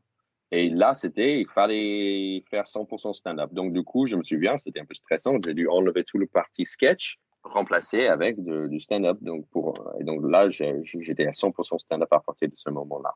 Est-ce que ça s'était bien passé une fois que tu n'avais plus que du stand-up? Oui, ça plutôt bien passé. Euh, moi, j'avais ouais, des moments plus forts que d'autres, je pense. Mais oui, je, pense que c'était plutôt bien. Euh, j'avais pas forcément une facilité à remplir la salle à cette époque-là. Euh, je pense que je collais pas forcément avec l'image du, du au début, mais ouais, ça allait. Surtout, c'était bien parce que ça m'a forcé. Le, le Paname est très bien pour euh, travailler parce que tu veux pas t'enfuir. Il n'y a pas de mm. coulisses, tu vois, tu es, en plein milieu de la salle, les gens sont autour de toi, c'est éclairé, tu vois, tu peux pas t'échapper. Donc, c'était vraiment un super bon exercice pour moi d'être forcé à jouer une heure en français avec le public euh, à 2 cm de moi. Donc, ouais, c'était très bien. Et je, me souviens que Seb Melia jouait juste avant, juste après moi. Et, euh, c'était cool parce qu'on faisait la première partie de l'un à, l'autre et lui, il avait toujours du monde. Donc, euh, c'était très bien pour moi parce que du coup, j'ai pu euh, attirer les gens dans mon spectacle. Tu joues également au Pronzo et le propriétaire te dit qu'il veut faire une soirée en anglais et il te propose de l'animer, ce qui va lancer le New York Comedy Night le vendredi soir à 21h30 qui existe toujours actuellement. Au tout début, je pense que vous étiez deux. Il y avait toi et un humoriste turc qui se faisait appeler Man Absurd, donc l'homme absurde. Comment tu as réussi à passer de ça à une soirée qui est devenue une référence pour la scène en anglais à Paris? Quand le propriétaire du Pronzo, euh, qui s'appelle Emmanuel ou Manu, euh, m'a proposé ça, j'ai dit bon, c'est sûr qu'il faut que j'anime un plateau anglophone, mais, mais j'avais des hésitations, notamment parce que je craignais ne pas avoir des humoristes, qui était euh, un peu le cas. Au début, j'avais zéro humoriste, à part ce, ce Turc qui parlait moyennement anglais, qui en fait recitait euh, 10 minutes de blagues de Jerry Seinfeld, quoi. Tu vois, donc euh, c'est juste quelqu'un qui, voulait monter sur scène et, vu que j'avais personne d'autre, je le laissais faire 10 minutes. Après, je remplissais l'heure avec euh, des, stand-up qui étaient un peu retraduits du français, en fait, parce que je, je travaille tellement le côté français que d'un coup, je me suis dit, ah, il faut du matos et j'avais pas mal de blagues euh, en français maintenant, donc je, je faisais, ces blagues-là, retraduites en anglais. Mais après, j'avais plusieurs humoristes français qui parlaient assez bien anglais, qui voulaient jouer en anglais, dont euh, plusieurs Desperate Housemen, comme euh, Alexis Macquart, qui parle euh, très bien anglais, Stéphane Murat. Ils jouaient leur, spectacle Desperate Housemen à l'époque au Pronzo, juste avant, juste après le plateau. Et donc, ils, se sont dit, OK, on, reste et on, on, fait le plateau anglophone, même avec... bon, Alex, il parlait hyper bien anglais, Stéphane un peu moins, mais peu importe, c'était... Leur blague était assez forte que mhm. même si c'était avec euh, dans un anglais un peu approximatif, ça marchait quand même. Kian Kojandi, qui parle hyper bien anglais, faisait des sketchs aussi. Donc oui, il y avait plusieurs humoristes français, qui, euh, Yacine Bellous aussi, euh, qui, qui, qui, voulaient jouer en anglais, parce que pour eux, c'est vraiment le, le, rêve de jouer en anglais, etc. Et donc, petit à petit, j'ai commencé à voir une espèce de, de milieu d'expats comme moi, anglophones, qui s'intéressaient à, jouer euh, en anglais. Et euh, j'avais aussi pas mal d'humoristes qui étaient en visite, qui mhm. passaient par. L'avantage d'être à Paris, c'est qu'il y a beaucoup d'anglophones qui passent par Paris en vacances ou pour mhm. le boulot. Et donc, du coup, ils, tapent euh, English Stand-Up Comedy Paris. Ils tombaient sur moi. Et donc, régulièrement, j'avais à la fois, ce qui est toujours le, cas aujourd'hui, des expats comme moi qui jouent en anglais, des Français qui jouent en anglais et des des humoristes de passage. Mais ce qui fait que tu as quand même fait la première partie de Louis C.K. Oui, donc euh, Louis C.K. est venu, Jerry Seinfeld aussi est venu, et uh, Judah Friedlander. Uh, ça, c'était il y a maintenant, uh, oui, 7-8 ans. C'était avant son special, donc avant qu'il était aussi connu qu'aujourd'hui. Si, Moshe, Moshe Kacher mm -hmm. et Natasha Leggero ils sont en couple et ils étaient là à Paris. Donc, en fait, malgré tout, euh, j'avais pas mal de, de têtes d'affiche. J'avais la chance d'avoir ça. Maintenant, heureusement, je suis plus le seul plateau anglophone. Maintenant, il y a un vrai milieu de stand-up anglophone à Paris, au moins. Et c'est cool, c'est cool de voir que, que, ça se développe. Il y a des scènes ouvertes euh, anglophones, il y a des gens qui débutent euh, et, et, il y a deux, trois soirées plus, un peu plus pour les confirmer. Et donc, oui, c'est un petit milieu maintenant. Donc c'est cool. Mais j'avais entendu que tu aimerais créer ce club en anglais qui serait ouvert tous les jours. Est-ce qu'il y aurait une demande suffisante pour le faire? Je sais pas. C'est toujours un petit, un petit rêve dans le coin de la tête d'avoir pas forcément des, des, plateaux, mais un vrai lieu de stand-up anglophone. En fait, j'étais un peu inspiré par, euh, il y a un club à Amsterdam qui s'appelle euh, Boom Chicago, qui est plutôt euh, impro. C'est plutôt un, un théâtre d'impro et de sketch. Parfois, ils font de stand-up euh, aussi. Mais c'était un groupe de, d'impro, d'improvisateurs américains qui étaient en visite à Amsterdam et ils se sont euh, restés et ils ont créé un vrai théâtre où je pense quasiment chaque soir de la semaine, il y a un spectacle anglophone. Vu qu'à Paris, il n'y a pas énormément de, d'occasion de, de, voir quelque chose en anglais. Tu vois, il y a énormément de touristes, et pas forcément de touristes anglophones. Hein. Je parle de, de Chinois, de, de Brésiliens. Ils, ils, se, ils, parlent, ils parlent beaucoup mieux anglais que français, et il n'y a mhm. pas beaucoup d'offres de soirées anglophones. Et je me suis dit que ça pourrait se faire, quoi. Mais, mais, bien sûr, pour ça, il faut le lieu, il faut vraiment une espèce d'équipe de com qui aille chercher ces, cette communauté d'expats et aussi de touristes. Donc oui, mhm. c'est un grand, un grand boulot. Mais oui, je pense que c'est toujours un petit rêve euh, quelque part. Pour l'instant, je me concentre plus sur ma carrière euh, de stand-upper. Mais oui, peut-être un jour, quoi. ce serait génial. Et est-ce que tu vois une différence entre la scène anglophone et la scène francophone à Paris Dans les thèmes qui sont abordés, dans la façon de jouer, dans ce qu'ils qu cherchent à développer euh, Qu'est-ce que tu vois comme différence? Ouais, j'ai l'impression que le, les humoristes euh, qui marchent le mieux en anglais, souvent, c'est parce qu'ils parlent la France. C'est sûr que le, le thème de de, de, de, faire de blagues sur la France en tant qu'étranger, ça plaît beaucoup, ça marche beaucoup. Et, et moi, c'est quelque chose que je, voudrais aussi, je voudrais sortir de ça parce que c'est, après, à force, ça, ça devient le seul truc sur lequel je fais de blagues et je ne veux pas faire que ça. Et mais je, je, je ressens que chaque fois j'essaie de parler d'autre chose, ça, ça, marche un peu moins bien. Je parle en anglais devant un public euh, plutôt euh, qui cherche ce genre d'humour. Mhm. Donc oui, ça c'est la tendance. La grande différence, bien sûr, que si on parle de milieu français, euh, parler de la France, euh, c'est pas forcément attendu. Tandis que quand on joue en anglais, oui, c'est plus attendu. Donc c'est ça la vraie différence. Après, euh, ouais, peut-être un peu moins d'ambition de, de, faire une carrière.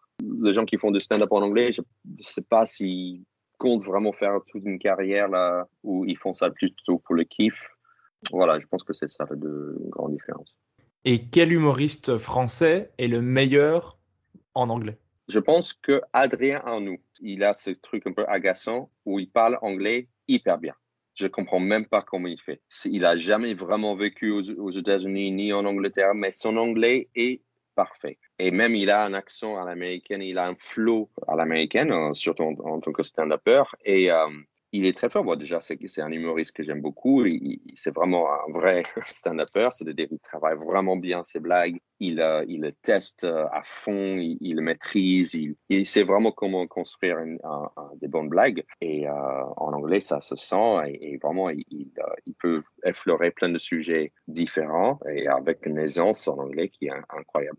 Ben, j'en profite qu'on parle de Adrien Arnoux pour dire que je l'ai déjà eu dans le podcast si vous voulez aller écouter, mais aussi il a lancé maintenant son spectacle à lui, au point virgule, il me semble. Allez le voir, c'est un humoriste génial. Et, c'est, quelqu'un qui, qui, était là depuis longtemps et qui déchire. Il est, il est hyper drôle. Et il n'avait jamais une heure de spectacle où il, ne voulait jamais vraiment le, le faire.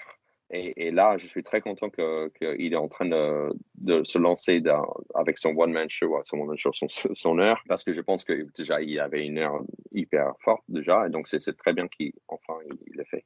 Allez le voir et écoutez son podcast Laisse-moi finir, qui est également très bon. Ensuite, on va continuer sur ton parcours. À Paris, tu rencontres également ta compagne actuelle, avec lequel mm-hmm. tu as maintenant trois enfants. Est-ce que c'est dur, selon toi, d'être la compagne d'un humoriste? C'est-à-dire que si elle a du mal à être avec moi, ou est-ce que moi j'ai du mal à être avec euh, elle parce qu'elle est comédienne? Je ne savais pas qu'elle était comédienne aussi.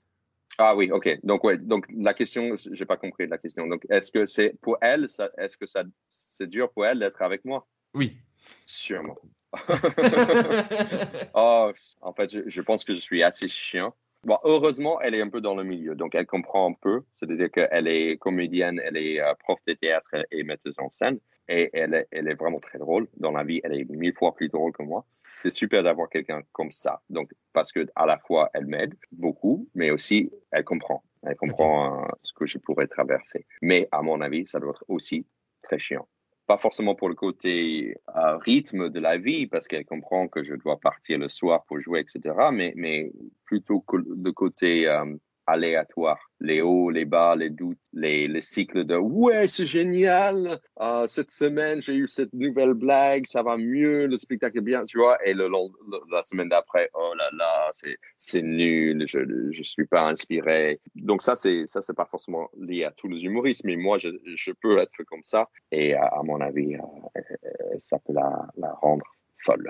J'ai entendu qu'au départ de votre relation, elle t'aidait beaucoup au niveau de l'écriture pour que ça soit euh, bien en français et que ce soit quelque chose qu'on emploie, même si c'est correct grammaticalement. Est-ce que c'est toujours le cas? Est-ce que vous travaillez toujours beaucoup ensemble? C'est toujours le cas, euh, peut-être un peu moins parce que je me débrouille un peu mieux. Donc oui, elle, m'aide toujours à, et aussi à trouver des chutes. Parfois, elle, euh, elle trouve une formulation qui est mieux. Donc ouais, elle, me travaille encore avec ce genre de choses. Elle est, elle est aussi la, la metteur en scène de, de mon spectacle actuel, donc euh, elle, est, elle est toujours présente. Et, euh, et souvent, quand, quand je vais faire quelque chose, je le, je le fais je, lire ou écouter avant que je monte sur scène. Pas à chaque fois, mais assez souvent pour être sûr que c'est compréhensible. Mais de plus en plus, je ne fais pas forcément passer par euh, ses oreilles parce que parce qu'en même temps, il y a pas mal de blagues où dit comme ça, c'est pas forcément drôle, mais si je monte sur scène avec l'énergie sur scène et la spontanéité scénique, ça peut marcher. Donc il y a mhm. plusieurs fois, elle m'a dit non, je le sens pas, ou c'est pas à son goût tout simplement parce qu'on a tous un, un goût différent. Et, et j'ai dit, ouais, mais j'aime bien, je, je, je, le sens bien, cette blague-là. Je tente quand même. Plein de fois, j'avais raison de le tester. Et c'est pas parce qu'elle sait pas ce qui est drôle, c'est juste qu'on a des goûts différents. Et, et, dans le contexte, dans notre chambre où je dis, ah, j'ai une petite idée, ça peut ne pas avoir l'air drôle, tandis que sur scène, oui. Donc, euh, il faut tester. Voilà, c'est ça la, la conclusion, c'est qu'on peut pas vraiment savoir. Il faut euh, vraiment monter sur scène et tester pour soi-même. Quoi. Oui, et puis il faut, il faut tout un contexte qui permet que la blague soit euh, efficace. C'est comme quand vous demandez dans la vie de tous les jours, oh bah dis-nous une blague, t'es humoriste, arrêtez de faire ça. il faut un contexte. Arrêtez de faire ça. Je, je transmets le message. Et bon, je voudrais dire aussi que plein de fois, elle, avait raison aussi. Hein. C'est pas que au cas où elle, elle entende, elle écoute ce podcast à un moment donné. Non, mais en fait, plus, elle, a plus raison que, que tort, mais je, voudrais quand même dire que parfois, personne ne peut savoir euh, avant qu'on le teste. C'est ça que je veux souligner. Souvent, tu t'en rends compte, c'est au moment où tu le dis si ça marche ou pas. Avant, tu peux, tu peux dire que c'est bon, mais c'est au moment vraiment où même toi-même tu le dis, tu te dis ah non, c'est pas drôle en fait. Ouais, je, comprends, je, comprends, qu'il rit pas. mais après, en, en, 2012, tu fais un passage dans la saison 5 du Jamel Comedy Club. Tu participes au festival Paris fait sa comédie, pour lequel tu es finaliste, ce qui fait que tu seras repéré pour faire des chroniques dans l'émission À la bonne heure de Stéphane Bern sur RTL, une fois par mhm. semaine. Mhm. Est-ce que euh, faire des chroniques, tout ça, quand on t'a proposé le, poste, est-ce que tu t'en sentais capable directement et comment tu as vécu cette expérience? En fait, à, l'époque, je ne voyais même pas ce que c'était une chronique. Je ne voyais pas l'importance, je ne voyais pas à quel point c'était une façon d'être connu. Donc, ça me stressait énormément. Euh, en fait, pas, la, toute première fois, je voyais même pas ce que c'était, donc je me oh tiens, c'est drôle, je vais le faire. Mais, mais après, oui, l'exercice me stressait beaucoup parce que oui, l'idée d'essayer de, trouver 3-4 minutes de blague par semaine, euh, la voix en bouche, tu vois, l'écrire bien, la voix en bouche et ne pas trop bafouiller sur le moment, oui, c'est beaucoup de, de travail. En, fait, justement, à un tel point que je faisais que ça, c'est-à-dire que j'écrivais pas beaucoup de stand-up parce que j'étais vraiment concentré sur chaque semaine. Et donc, j'avais une joie à la fin de chaque chronique de dire, ah, ça c'est fait. Et mais le lendemain, c'est de, ah, qu'est-ce que je vais écrire pour la semaine prochaine? Donc, c'était euh, très bien parce que ça m'a forcé à écrire. Donc, ça m'a mis dans une espèce de rythme où j'ai dû produire beaucoup. Donc, c'est mm-hmm. très bien. Ah, mais oui, c'était kiffant et stressant, les deux. Tu y restes un an avant de passer sur France Inter dans l'émission On va tous y passer, qui est cette fois présentée par Frédéric Lopez. Puis tu deviens chroniqueur télé, cette fois dans l'émission Le Grand 8, présentée par Laurence Ferrari, où tu fais à nouveau une chronique une fois par semaine, mais cette fois-ci en télé. Comment tu as vécu cette expérience à, la télé, à côté de Roselyne Bachelot qui riait beaucoup à toutes tes blagues? Ouais, ah, je me sentais plutôt bien, mais un peu le même genre, c'est-à-dire le même exercice d'écrire des blagues, 3-4 minutes de blagues dans une semaine et l'avoir bien en bouche, ça me stressait chaque fois. Ça, ça c'est vrai. Le fait d'être à la télé m'a pas plus intimidé que, que, la radio, pas forcément, je sais pas.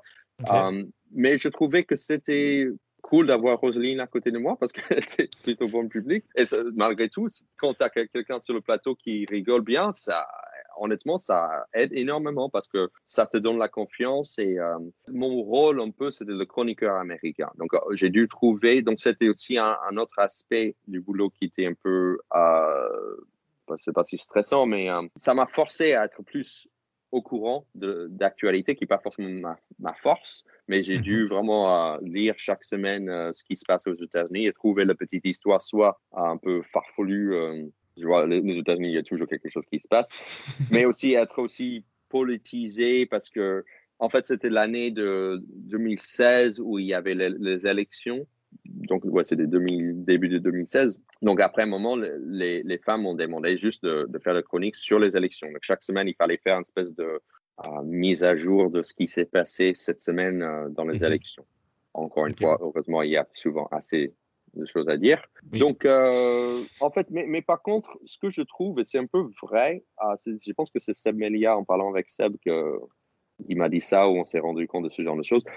Le danger avec une chronique, c'est que tu es embauché souvent pour une raison, parce que tu as, une identité qui plaît. Mais, fur et à mesure, en moi, dans mon cas, il commence à dire Oui, cette blague cette semaine-là, ah, c'est un peu trop osé, ou cette blague-là, on n'a pas trop compris, c'est trop absurde.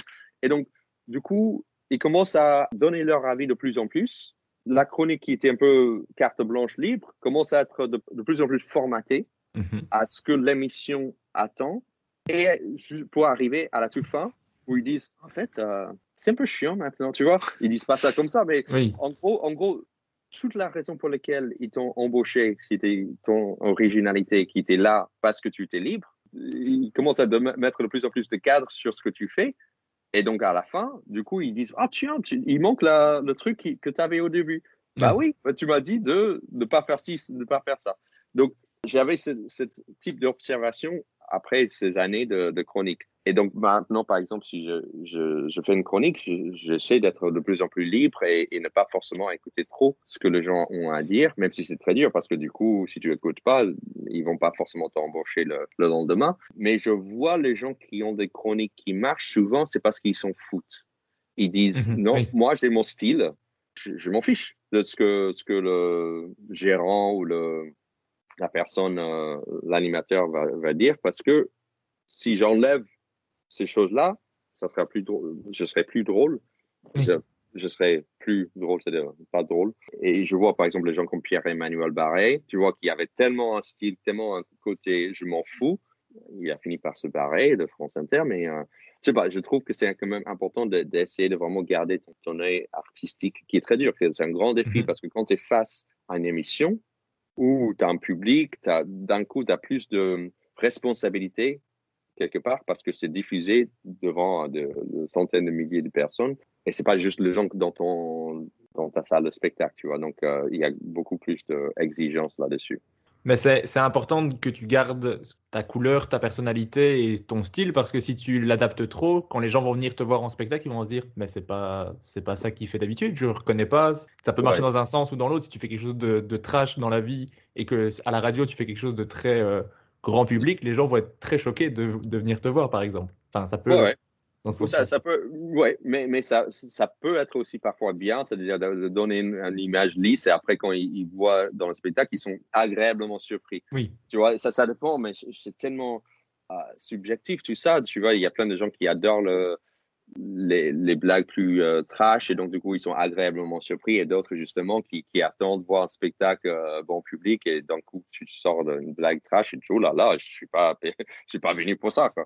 À côté de la télévision, tu as aussi euh, joué et coécrit une pièce de théâtre qui est intitulée Jeune couple cherche public. Tu as joué dans un film, On a marché sur Bangkok. Mhm. Est-ce que le métier d'acteur, que d'ailleurs tu disais tu n'envisageais pas trop au départ quand tu faisais tes études de cinéma, est-ce que c'est quelque chose que tu as envie de développer davantage et que tu as envie de continuer euh? Un peu, un peu, mais, mais, mais pas. Je, je me rends compte que je ne donne pas assez d'importance là-dessus. Déjà, je pense pas que je suis un super acteur. Je pense que je peux jouer un peu moi-même. Je peux, comme je fais par exemple parfois dans mes vidéos, où ce ne sont pas forcément de vidéos de moi sur scène, mais de vidéos où je, je joue avec euh, ma chérie parfois, ou juste je suis face cam. J'arrive à jouer moi-même tu vois, Ok. ou une exagération de moi-même. Mais jouer complètement un autre personnage, ça va, je peux le faire, mais je suis pas le, le mieux, quoi. Et en plus, en français, j'aurais toujours un accent. Et donc, je, je trouve de toute façon, ma carrière ser- serait assez limitée, en France au moins. Et si, si je cherche un anglophone, euh, souvent, quand, quand je joue dans un film ou une série, c'est parce qu'ils m'ont appelé moi. Je Oui. vais pas activement à la recherche des, des rôles. Tu fais pas tous les castings euh, Ah non, non, loin de ça. En fait, j'ai au contraire la flemme pour le faire et, et j'aime pas, en fait. J'aime pas de faire le casting. J'ai l'impression que c'était souvent vu comme une espèce de produit, genre next, next, next. Peut-être je suis trop fragile là-dessus, mais j'ai, je sais pas, le côté rejet. Passer, passer deux heures où tu es en attente 45 minutes pour, pour passer cinq minutes et après tu te regardes à peine, ça m'attire pas beaucoup. ouais. Je peux comprendre. À partir de, de 2016, tu tournes avec ton nouveau spectacle, le deuxième du coup, un New-Yorkais à Paris, qui est capté en octobre 2019 et ensuite vendu sur Comedy Plus. Je ne sais pas s'il est toujours disponible sur Comedy. Oui, c'est sur, euh, sur MyCanal. En fait, tu peux le regarder en streaming sur MyCanal, My, parce que Comedy Plus, c'est euh, c'est dans le bouquet Canal Plus. Donc, ouais, c'est régulièrement diffusé sur Comedy Plus, mais si tu veux le revoir ce soir et tu as Canal Plus sur MyCanal, tu peux le regarder. J'ai beaucoup aimé le spectacle que moi j'ai téléchargé, t'avoue. D'ailleurs, tu l'as coécrit avec euh, Navo. Comment c'est de travailler avec Navo? Génial. Euh, là, je suis toujours en train de, de- de travailler sur mon nouveau spectacle avec lui. Navo est quelqu'un qui, qui a un super œil extérieur, où il va pas forcément écrire des punchs, mais il va, on va passer beaucoup de temps, au moins dans mon cas, je sais pas si c'est pareil avec euh, Kian ou d'autres humoristes, on va parler beaucoup de la vie, quoi. Tu vois, de, de pas forcément, on va pas écrire, on va pas, on a passé par exemple récemment euh, ce mois-ci à deux séances de travail où on a quasiment pas touché un ordinateur ou un stylo. C'est juste de, de, de réfléchir à ce que j'aimerais dire de, dans une façon très large, très globale, et quel thème j'aimerais aborder. Et, parfois, on trouve des blagues oralement, quoi, tu vois, mais, mais euh, on reste sur plus le fond. En fait, on passe ces conversations pour parler de vraiment qu'est-ce que tu aimerais, où sont tes tripes, qu'est-ce que tu aimerais raconter aujourd'hui euh, en tant que Sébastien Marx aujourd'hui en 2021, tu où dans ta vie, tu aimerais transmettre quoi au public aujourd'hui, quelles sont les choses qui, qui se passent dans ton, ton, état émotionnel, ta personnalité, qu'est-ce qui se passe aujourd'hui? Et donc, c'est à la fois une séance d'écriture et à, la, à, la, fois une séance de psy d'humoriste, quoi. Tu vois, c'est presque ça.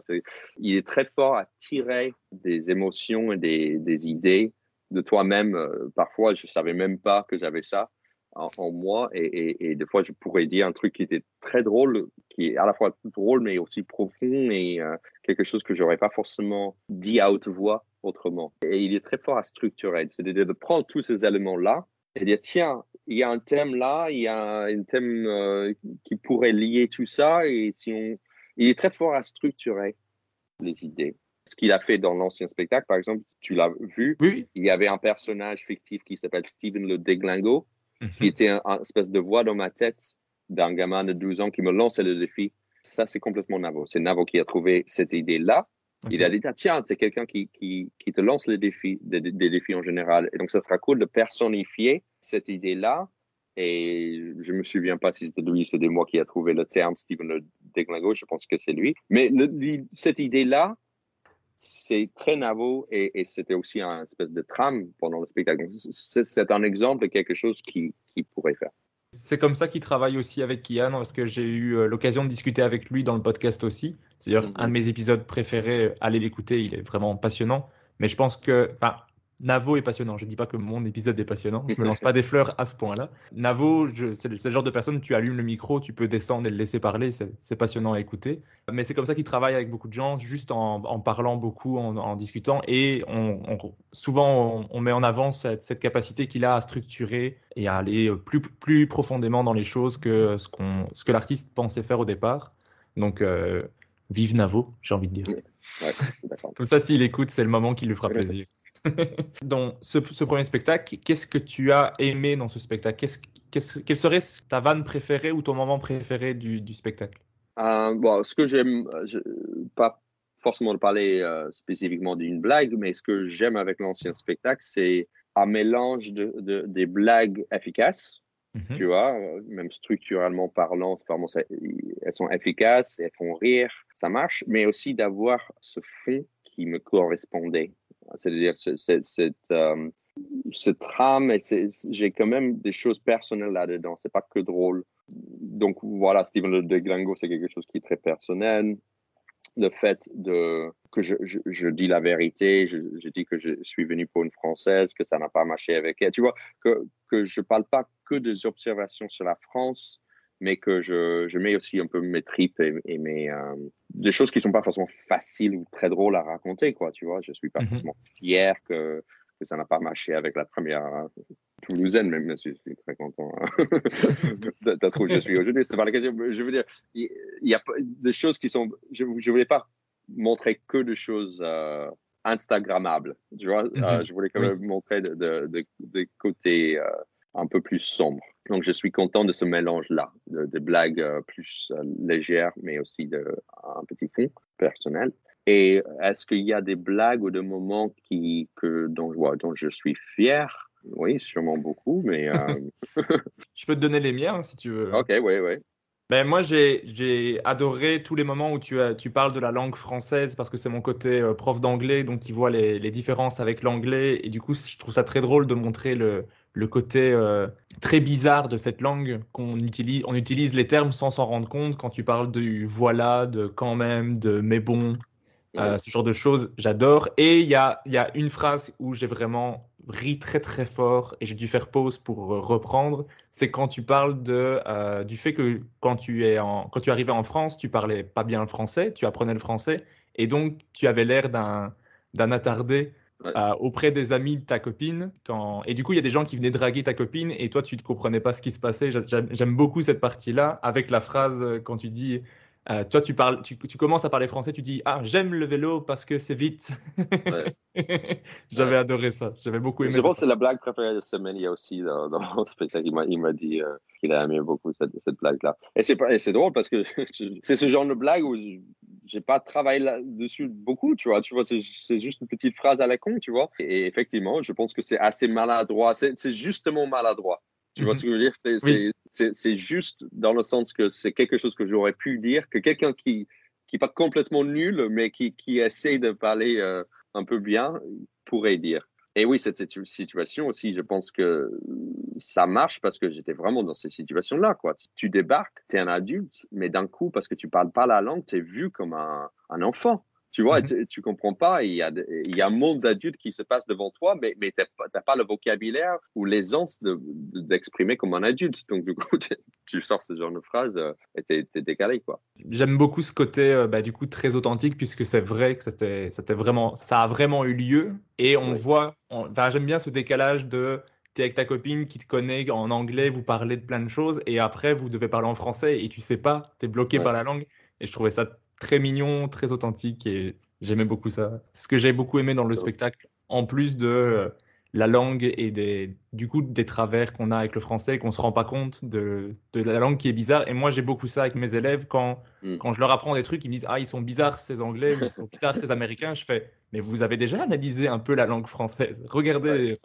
Bah, la langue anglaise, c'est n'importe quoi aussi. Hein. Je, oui, je bien comme préciser. Mais euh, ouais, mais effectivement, c'est chaque fois que tu apprends une nouvelle langue, forcément, tu, tu dis, mais c'est bizarre. Mais tu te rends, quand, c'est ta propre langue, bien sûr, tu ne vois pas pourquoi c'est bizarre.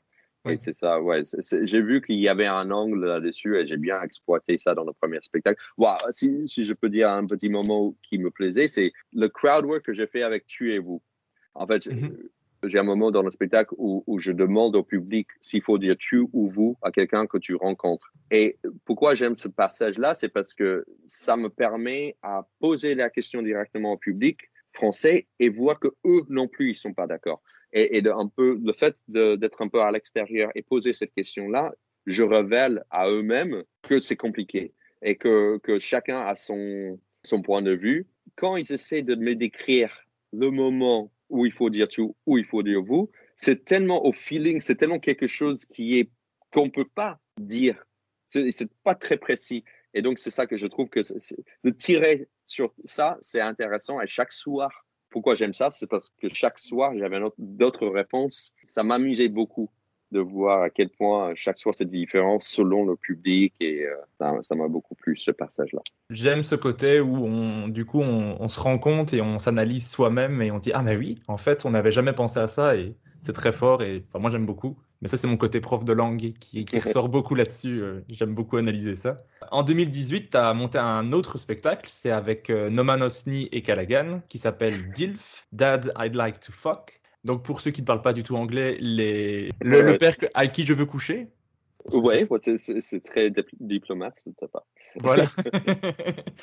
et d'où est venue cette envie de faire un spectacle avec eux et comment c'était de partager la scène avec eux? Bon, déjà, il faut préciser que ce, spectacle a quasiment pas euh, existé. C'est-à-dire, on l'a fait, je pense, une ou deux fois, c'est tout.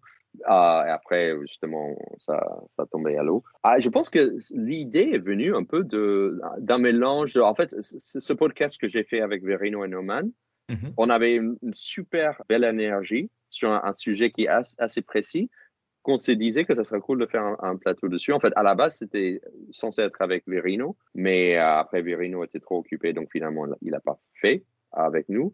Après Callaghan, on a trouvé un autre humoriste, euh, papa, qui est Callaghan. Et euh, on, essaie d'organiser le truc, mais finalement, très dur. Trois humoristes, surtout trois humoristes papa, à trouver euh, un, créneau. Surtout, on avait tous nos spectacles à côté. Donc finalement, je pense qu'on a fait une ou deux représentations. C'était pas, ça s'est bien passé, mais c'était clair qu'on n'avait pas assez d'énergie et temps à donner à, un nouveau projet, tandis que je trouve toujours que c'est une super idée, euh, un plateau de, de, papa qui parle de, ce sujet-là.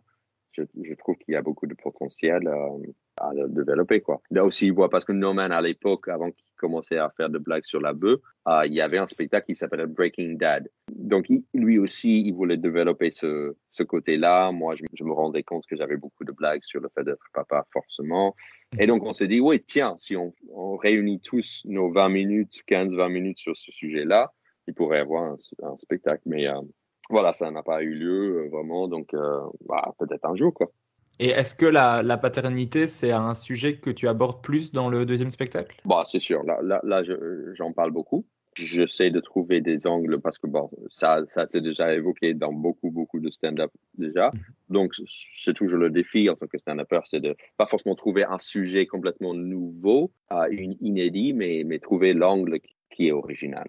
Et donc, euh, donc j'en parle beaucoup de fait d'être papa, mais j'essaie de trouver toujours des, des, angles qui sont peu originales, voire des expériences forcément sont plutôt originales. Et aussi, bon, par exemple, je suis papa à des enfants bilingues. Donc, par exemple, je parle de, de ce fait-là, d'essayer de, parler anglais avec moi. Je parle 100% anglais avec mes enfants, tandis que ma chérie, elle parle français. Donc, euh, tout le petit problème qu'on peut rencontrer en tant que famille bilingue avec mes enfants qui me corrigent le français. Tu vois, il y a, il y a ça, c'est par exemple un, un, un, angle qui est assez original que je n'ai pas vu sur scène euh, peut-être ça existe.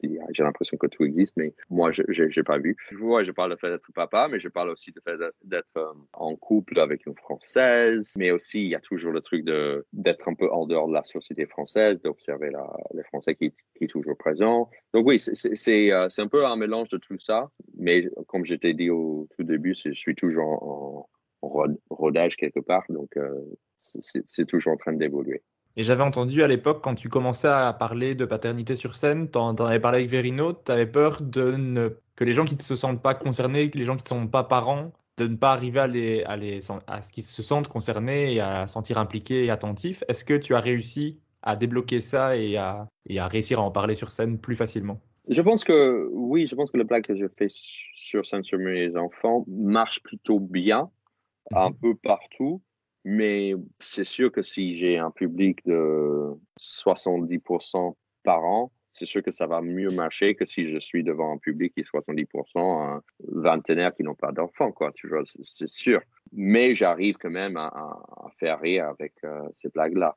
Mais oui, c'est possible que si je sais que je vais faire un plateau, genre le Topito Comedy Night qui est plutôt jeune, je vais mm-hmm. pas forcément euh, faire toutes les blagues sur le fait d'être papa. Je vais quand même euh, favoriser d'autres types de blagues.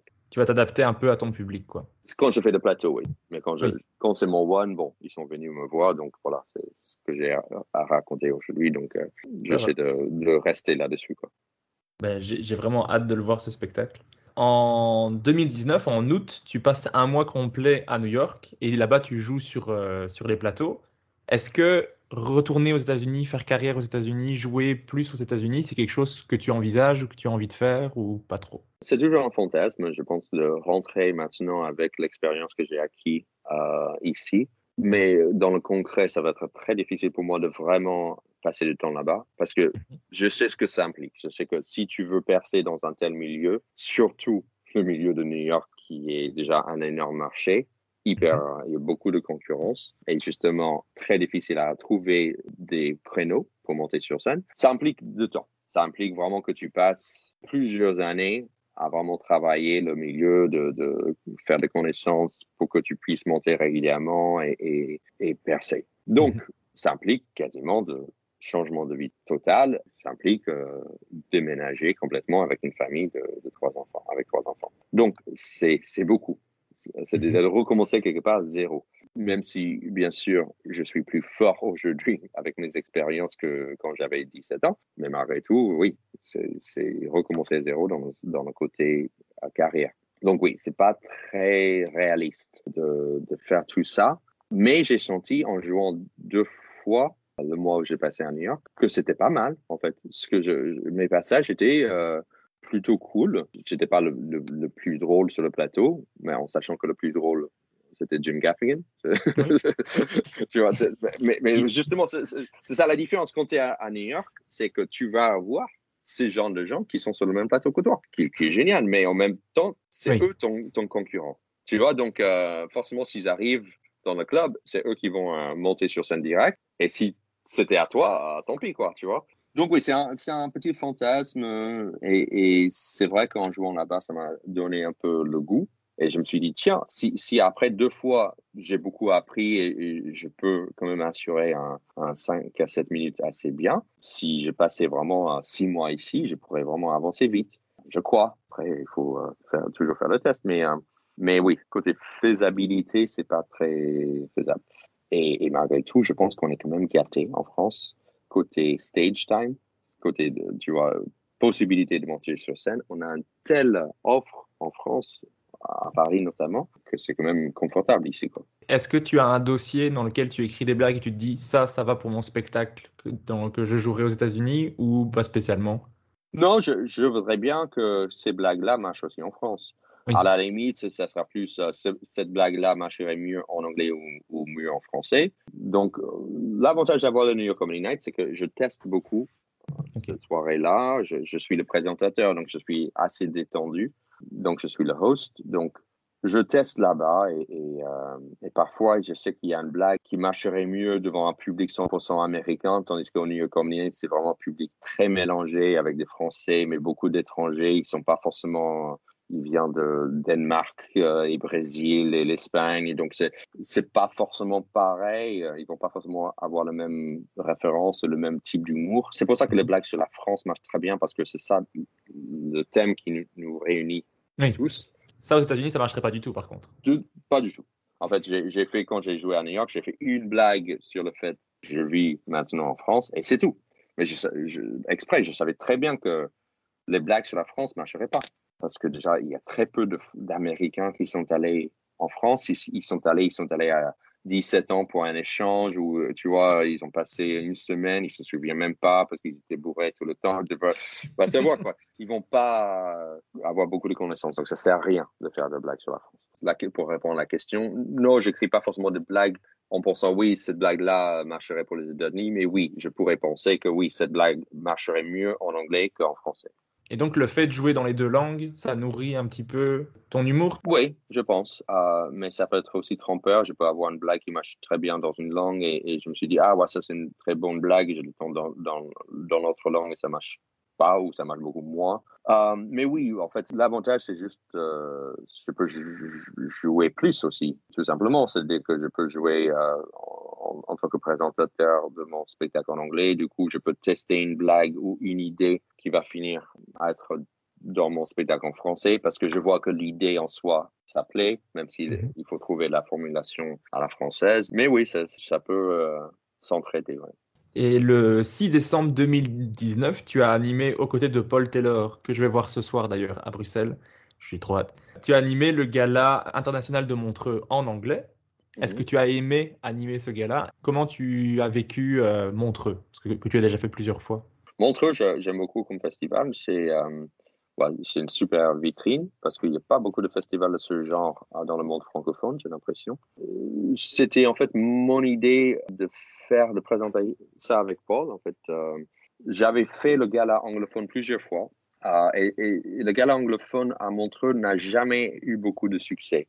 C'est-à-dire que déjà, ils partageaient à peine les vidéos. En fait, quand je dis ça, les gens ne savaient pas que ça existait, mhm, qu'il y avait un gala. Pourtant, souvent, ils, mettaient pas mal d'argent à ramener beaucoup de humoristes hyper drôles d'Afrique du Sud, d'Angleterre, d'Italie. Tu vois, ils, dépensaient beaucoup d'argent à faire arriver beaucoup, beaucoup d'humoristes hyper forts pour jouer dans un gala. Ils jouaient devant 50, 100 personnes, quoi. Tu vois, donc. Mhm.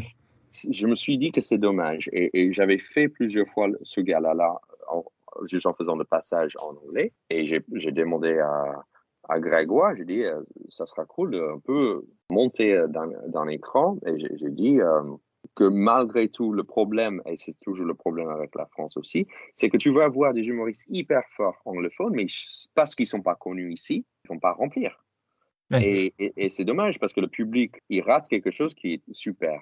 Et, et, même parce que, honnêtement, pour être connu en France en tant qu'humoriste anglophone, il y a quoi? Cinq il y a, tu vois, cinq humoristes, quoi. Tu vois, à part Jerry Seinfeld, Dave Chappelle, Chris Rock, Louis C.K., voilà. Même Jim Gaffigan, qui est hyper connu aux États-Unis, hyper drôle, il remplit pas ici, tu vois, parce que personne voit qui c'est. Donc, je me suis dit euh, que ça sera cool si pour les mois qui, qui sont un peu, euh, voilà, deux anglophones expats euh, qui sont plus connus en France qu'un mec hyper connu en Afrique du Sud, si on anime ça, on peut attirer plus de monde. Et c'est ce qu'on a fait et c'était une bonne soirée. Et donc, euh, c'était cool de, de, de, pouvoir partager la scène avec ces humoristes qui sont très drôles, qui viennent de partout dans le monde. J'ai beaucoup aimé le gala. Enfin, moi, ça, à chaque fois, je peux découvrir des humoristes et écouter en, en anglais. Ben, moi, j'adore.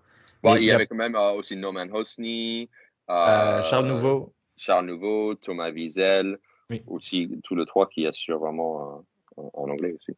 Et ensuite, en 2020, ben donc, comme tout le monde, tu as dû annuler beaucoup de shows, mais tu es resté actif grâce à la vidéo. D'ailleurs, tu as deux chaînes. Comme ça, je peux renvoyer les gens à ces deux chaînes. Il y a Sébastien Marx en VF pour les francophones, Sébastien Marx in English pour les anglophones. Je vous mettrai bien sûr les liens dans la description.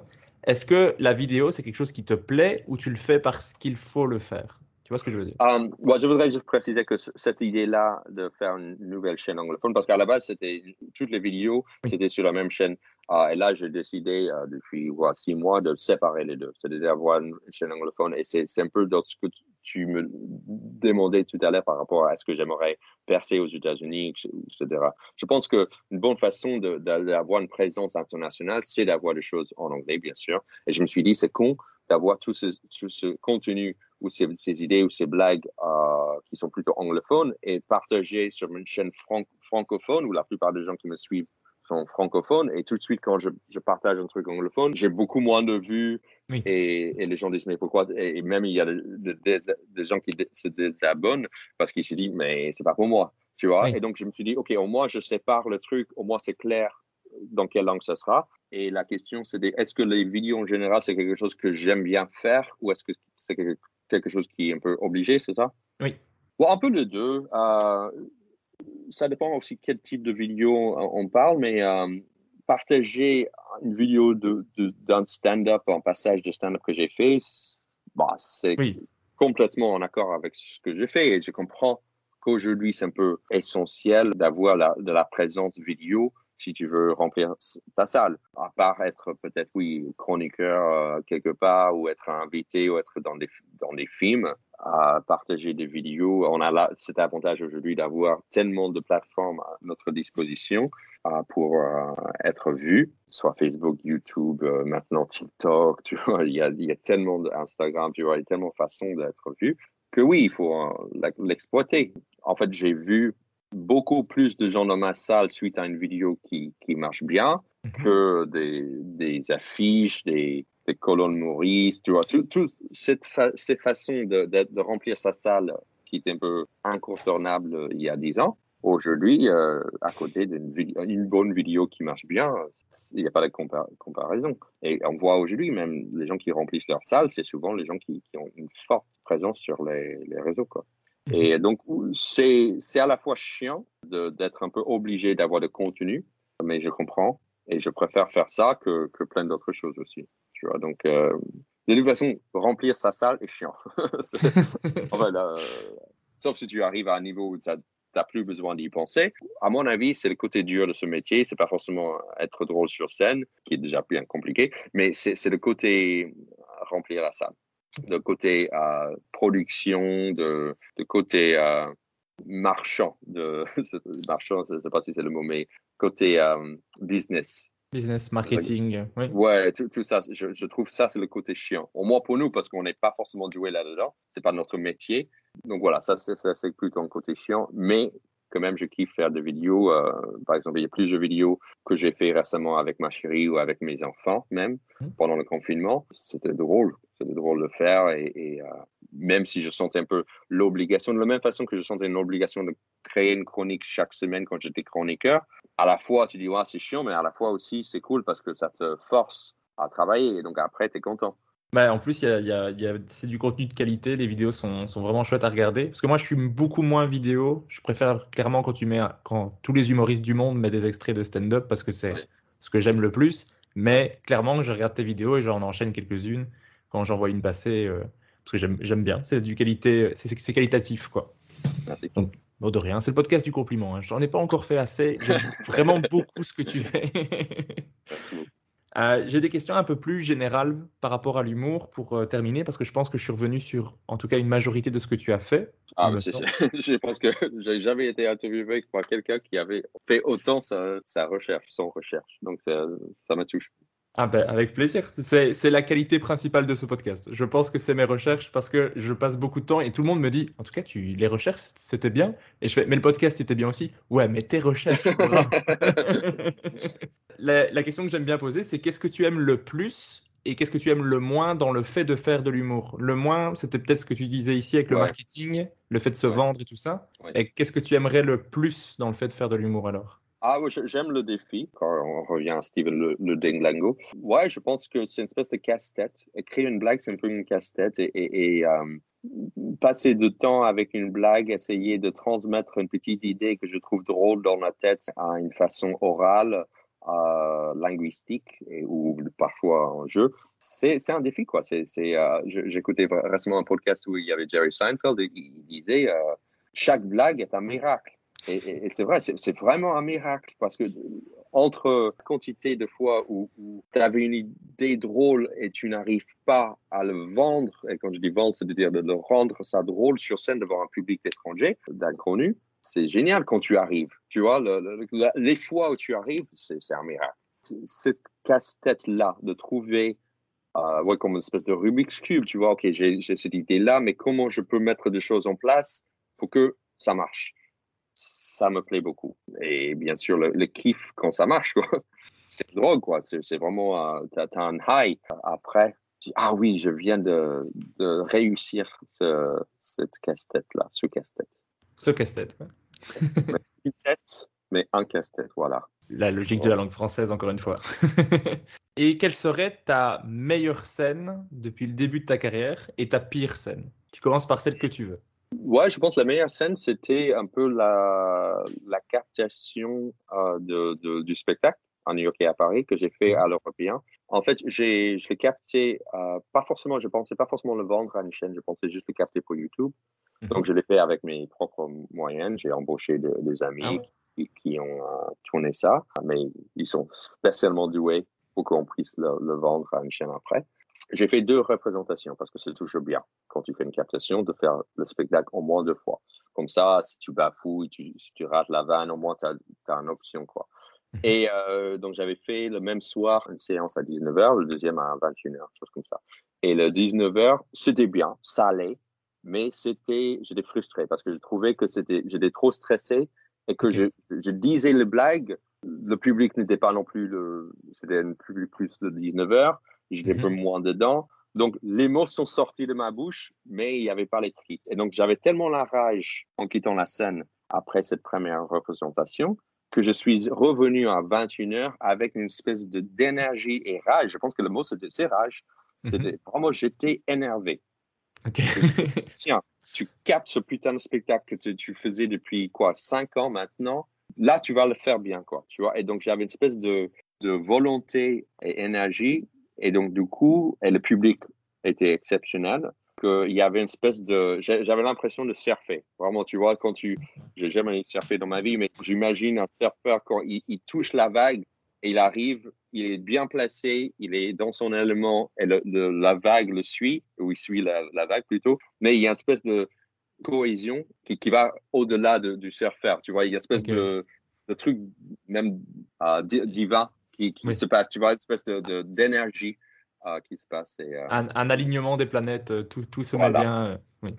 et là, là j'avais senti ce, ce, genre de choses parce que aussi le texte, pour une fois, parce que ça faisait cinq ans que je disais ce spectacle, plus ou moins, j'étais plus dans la bouche, j'étais vraiment plus dans l'énergie, tu vois. Et bien sûr, il y a mon accent et tout ça, mais je m'en foutais complètement à ce, ce moment-là. Et donc voilà, c'est pour ça que je trouve que c'était un moment très fort pour moi pire scène, ah, on est tellement. Mais encore, je vais parler plus récemment. J'étais, euh, c'est ça qui est impressionnant, tu vois. Tu penses que tu maîtrises la situation, tu penses que tu arrives à un stade dans ta carrière où ça y est, tu vas plus faire de bide, tu vas toujours maîtriser la situation. Et non, parce que par exemple, j'ai fait un événement privé cet été. Je ne vais pas aller trop dans le, dans le détail, mais euh, c'était en, en, Suisse et c'était une espèce de soirée euh, caricative. J'étais pas dans mon élément et le, le public voulait n'était pas forcément disponible pour écouter de l'humour et, et, et j'étais peut-être pas, euh, c'était même pas clair si j'allais, je devais le faire en français ou en anglais. En fait, c'était des enchères à, comment ça s'appelle, oui. ouais, soirée de carrière active. Donc, il y avait des oui. enchères et tout. Et donc, c'était clairement, on avait déjà fait ça. De, les gens voulaient juste, ils passaient à autre chose, quoi, tu vois. Okay, oui. juste, et moi, j'arrive, c'était juste clairement, euh, j'étais pas euh, voulu, même okay. si la personne qui m'a embauché voulait me voir. Mais j'ai senti que le public était plus là et, et j'ai galéré. Et, et, je pense aussi ça faisait déjà deux mois que j'avais pas joué. C'était en, en, mm -hmm. c'était pendant les le vacances d'été. J'étais pas forcément là dedans non plus. Je t'ai dit, même pas clair quelle langue il fallait jouer, quel type de blague. Parce qu'à la fois j'ai senti qu'ils voulaient un peu des tubes de ce qu'ils ont vu sur Internet, mais quand j'ai commencé à faire ce genre de blague, j'avais l'impression que tout le monde connaissait. Tu vois, donc c'était pas clair. Okay, donc, ouais. Encore une fois, il faut pas trop écouter ce que les gens te demandent, il faut juste faire ce que tu trouves le plus drôle. Et voilà, ça c'était quand même un moment de solitude. J'ai dit putain, mais combien d'années de, de, de, cette carrière je dois faire pour que je me sente à l'aise? Parce que là, je me sentais vraiment, euh, je, je, me suis mis en question euh, vraiment euh, pas mal ce soir-là, quoi. Et c'était combien de temps? Sur scène? Ah, Je pense que c'était une 30 minutes. Ah. C'est pas le spectacle en entier, mais c'était quand même 30 minutes. Et euh, après, euh... maintenant, avec un peu de recul, j'aurais dû passer dans le crowd work et un peu aller plus à la recherche, surtout parce que j'aurais pu le faire en anglais, tu vois. Mais sur le moment, je pense que ouais, j'étais un peu rouillé à ce, ce, ce moment-là et j'ai pas fait quoi. Ouais, de toute façon, après, on sait toujours ce qu'on aurait pu ouais. faire, mais sur le moment même, c'est tellement dur à, à vivre que, ouais. que voilà, je comprends. Qu'est-ce qu'on pourrait te souhaiter pour la suite de ta carrière? De continuer. Euh, je pense que déjà, continuer, c'est déjà euh, un grand défi. Non, mais en gros, faire ce que je fais, mais toujours mieux. Euh, et, quand je dis mieux, c'est pas forcément. Ouais, bien sûr, bah, je, voudrais bien quand même passer le cap où j'ai vraiment, moi, à, me soucier de remplir la salle, même si ça va, je peux pas me plaindre, je fais des tournées où j'ai toujours du monde, mais c'est toujours quand même dans le coin de ma tête, c'est toujours un, truc à, penser. Donc, arriver à ça, ça sera cool. Et, juste euh, continuer à être, euh, de, de, pousser euh, mon talent, de, de commencer d'être de, plus en plus drôle et de m'épater, d'être fier de moi-même de plus en plus, de, chaque, chaque fois que j'arrive à un palier, de me pousser d'aller encore plus loin. Et, et, quand je dis continuer, justement, le, fait de continuer, forcément, tu vas évoluer là-dedans. Et euh, juste le, fait de pouvoir en vivre, c'est déjà un grand bonheur et grande, grande chance, parce que je sais que c'est pas à donner à tout le monde. Voilà, de, faire ce que je fais, mais mieux et plus. Bah, je te le souhaite, parce que si, si c'est encore mieux, bah, moi, je, je serai encore plus client, et je suis déjà énormément. Je te le souhaite de continuer très longtemps. Et on va pouvoir passer à ce que j'appelle l'interview name dropping. Je vais à chaque fois te demander un humoriste. Donc tu peux aller sur tout ce que tu veux, français, américain, québécois, suisse, portugais, ce que tu veux. Mais à chaque fois, tu dois te limiter à une seule personne et c'est là qu'est la difficulté. L'humoriste le plus sympa que tu as rencontré Yacine Belous. Qui a très souvent été cité dans l'humoriste le, le plus sympa. Donc je ne suis pas surpris. L'humoriste qui pour toi écrit le mieux Écrit le mieux. Il y a mille. Ok, Louis C.K.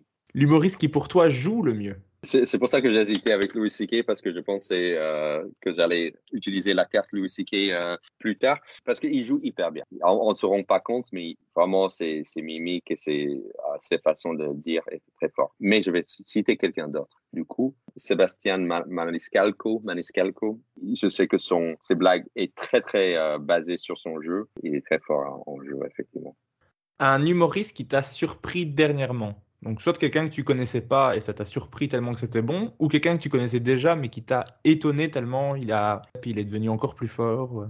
Ouais, je vais citer un collègue là, Pierre Touvenou, que j'ai vu depuis des années maintenant. On faisait, on fait de, de Paname, de plateau au Paname, au plateau un peu partout à Paris depuis un petit moment. Et je trouve vraiment il a passé un, un cap là récemment. Il partage beaucoup de vidéos et c'est impressionnant à quel point il trouve de, nouveaux, nouvelles blagues, de nouveaux, nouveaux passages, mais aussi il partage pas mal de son, son crowd work qui est très fort.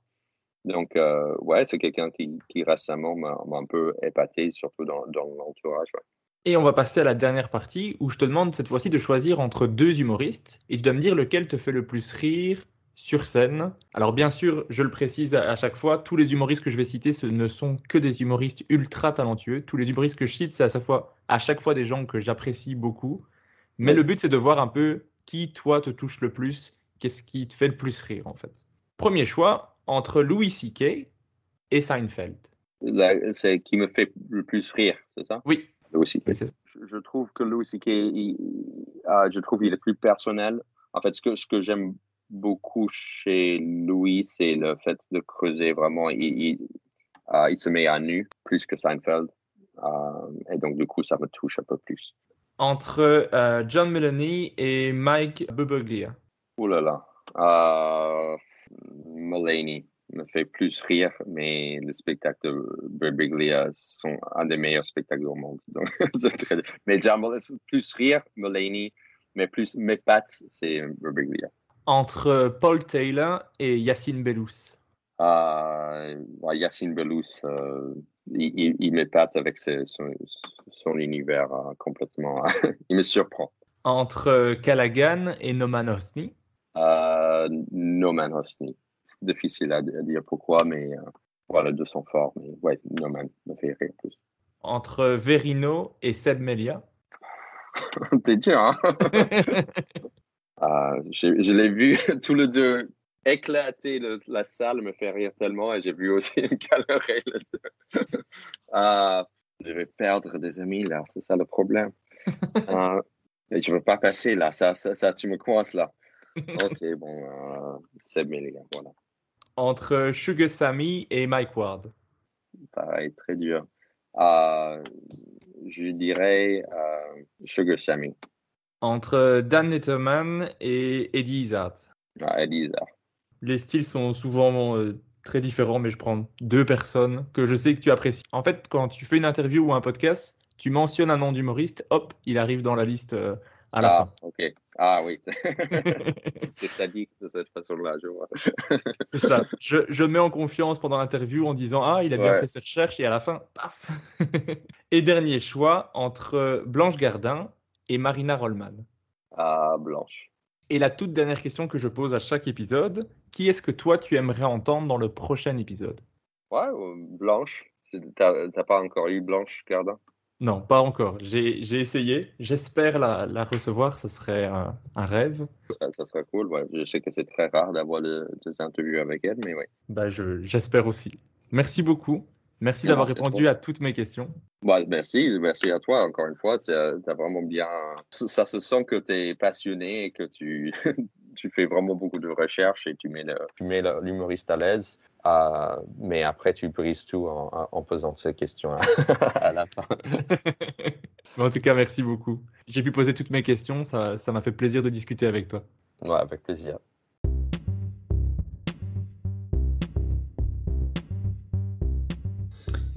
Merci d'avoir écouté Humeur Humoristique. N'hésitez pas à donner votre avis, à vous abonner et à le partager autour de vous. Si vous avez détesté, écoutez suivant. Il sera mieux. Bisous.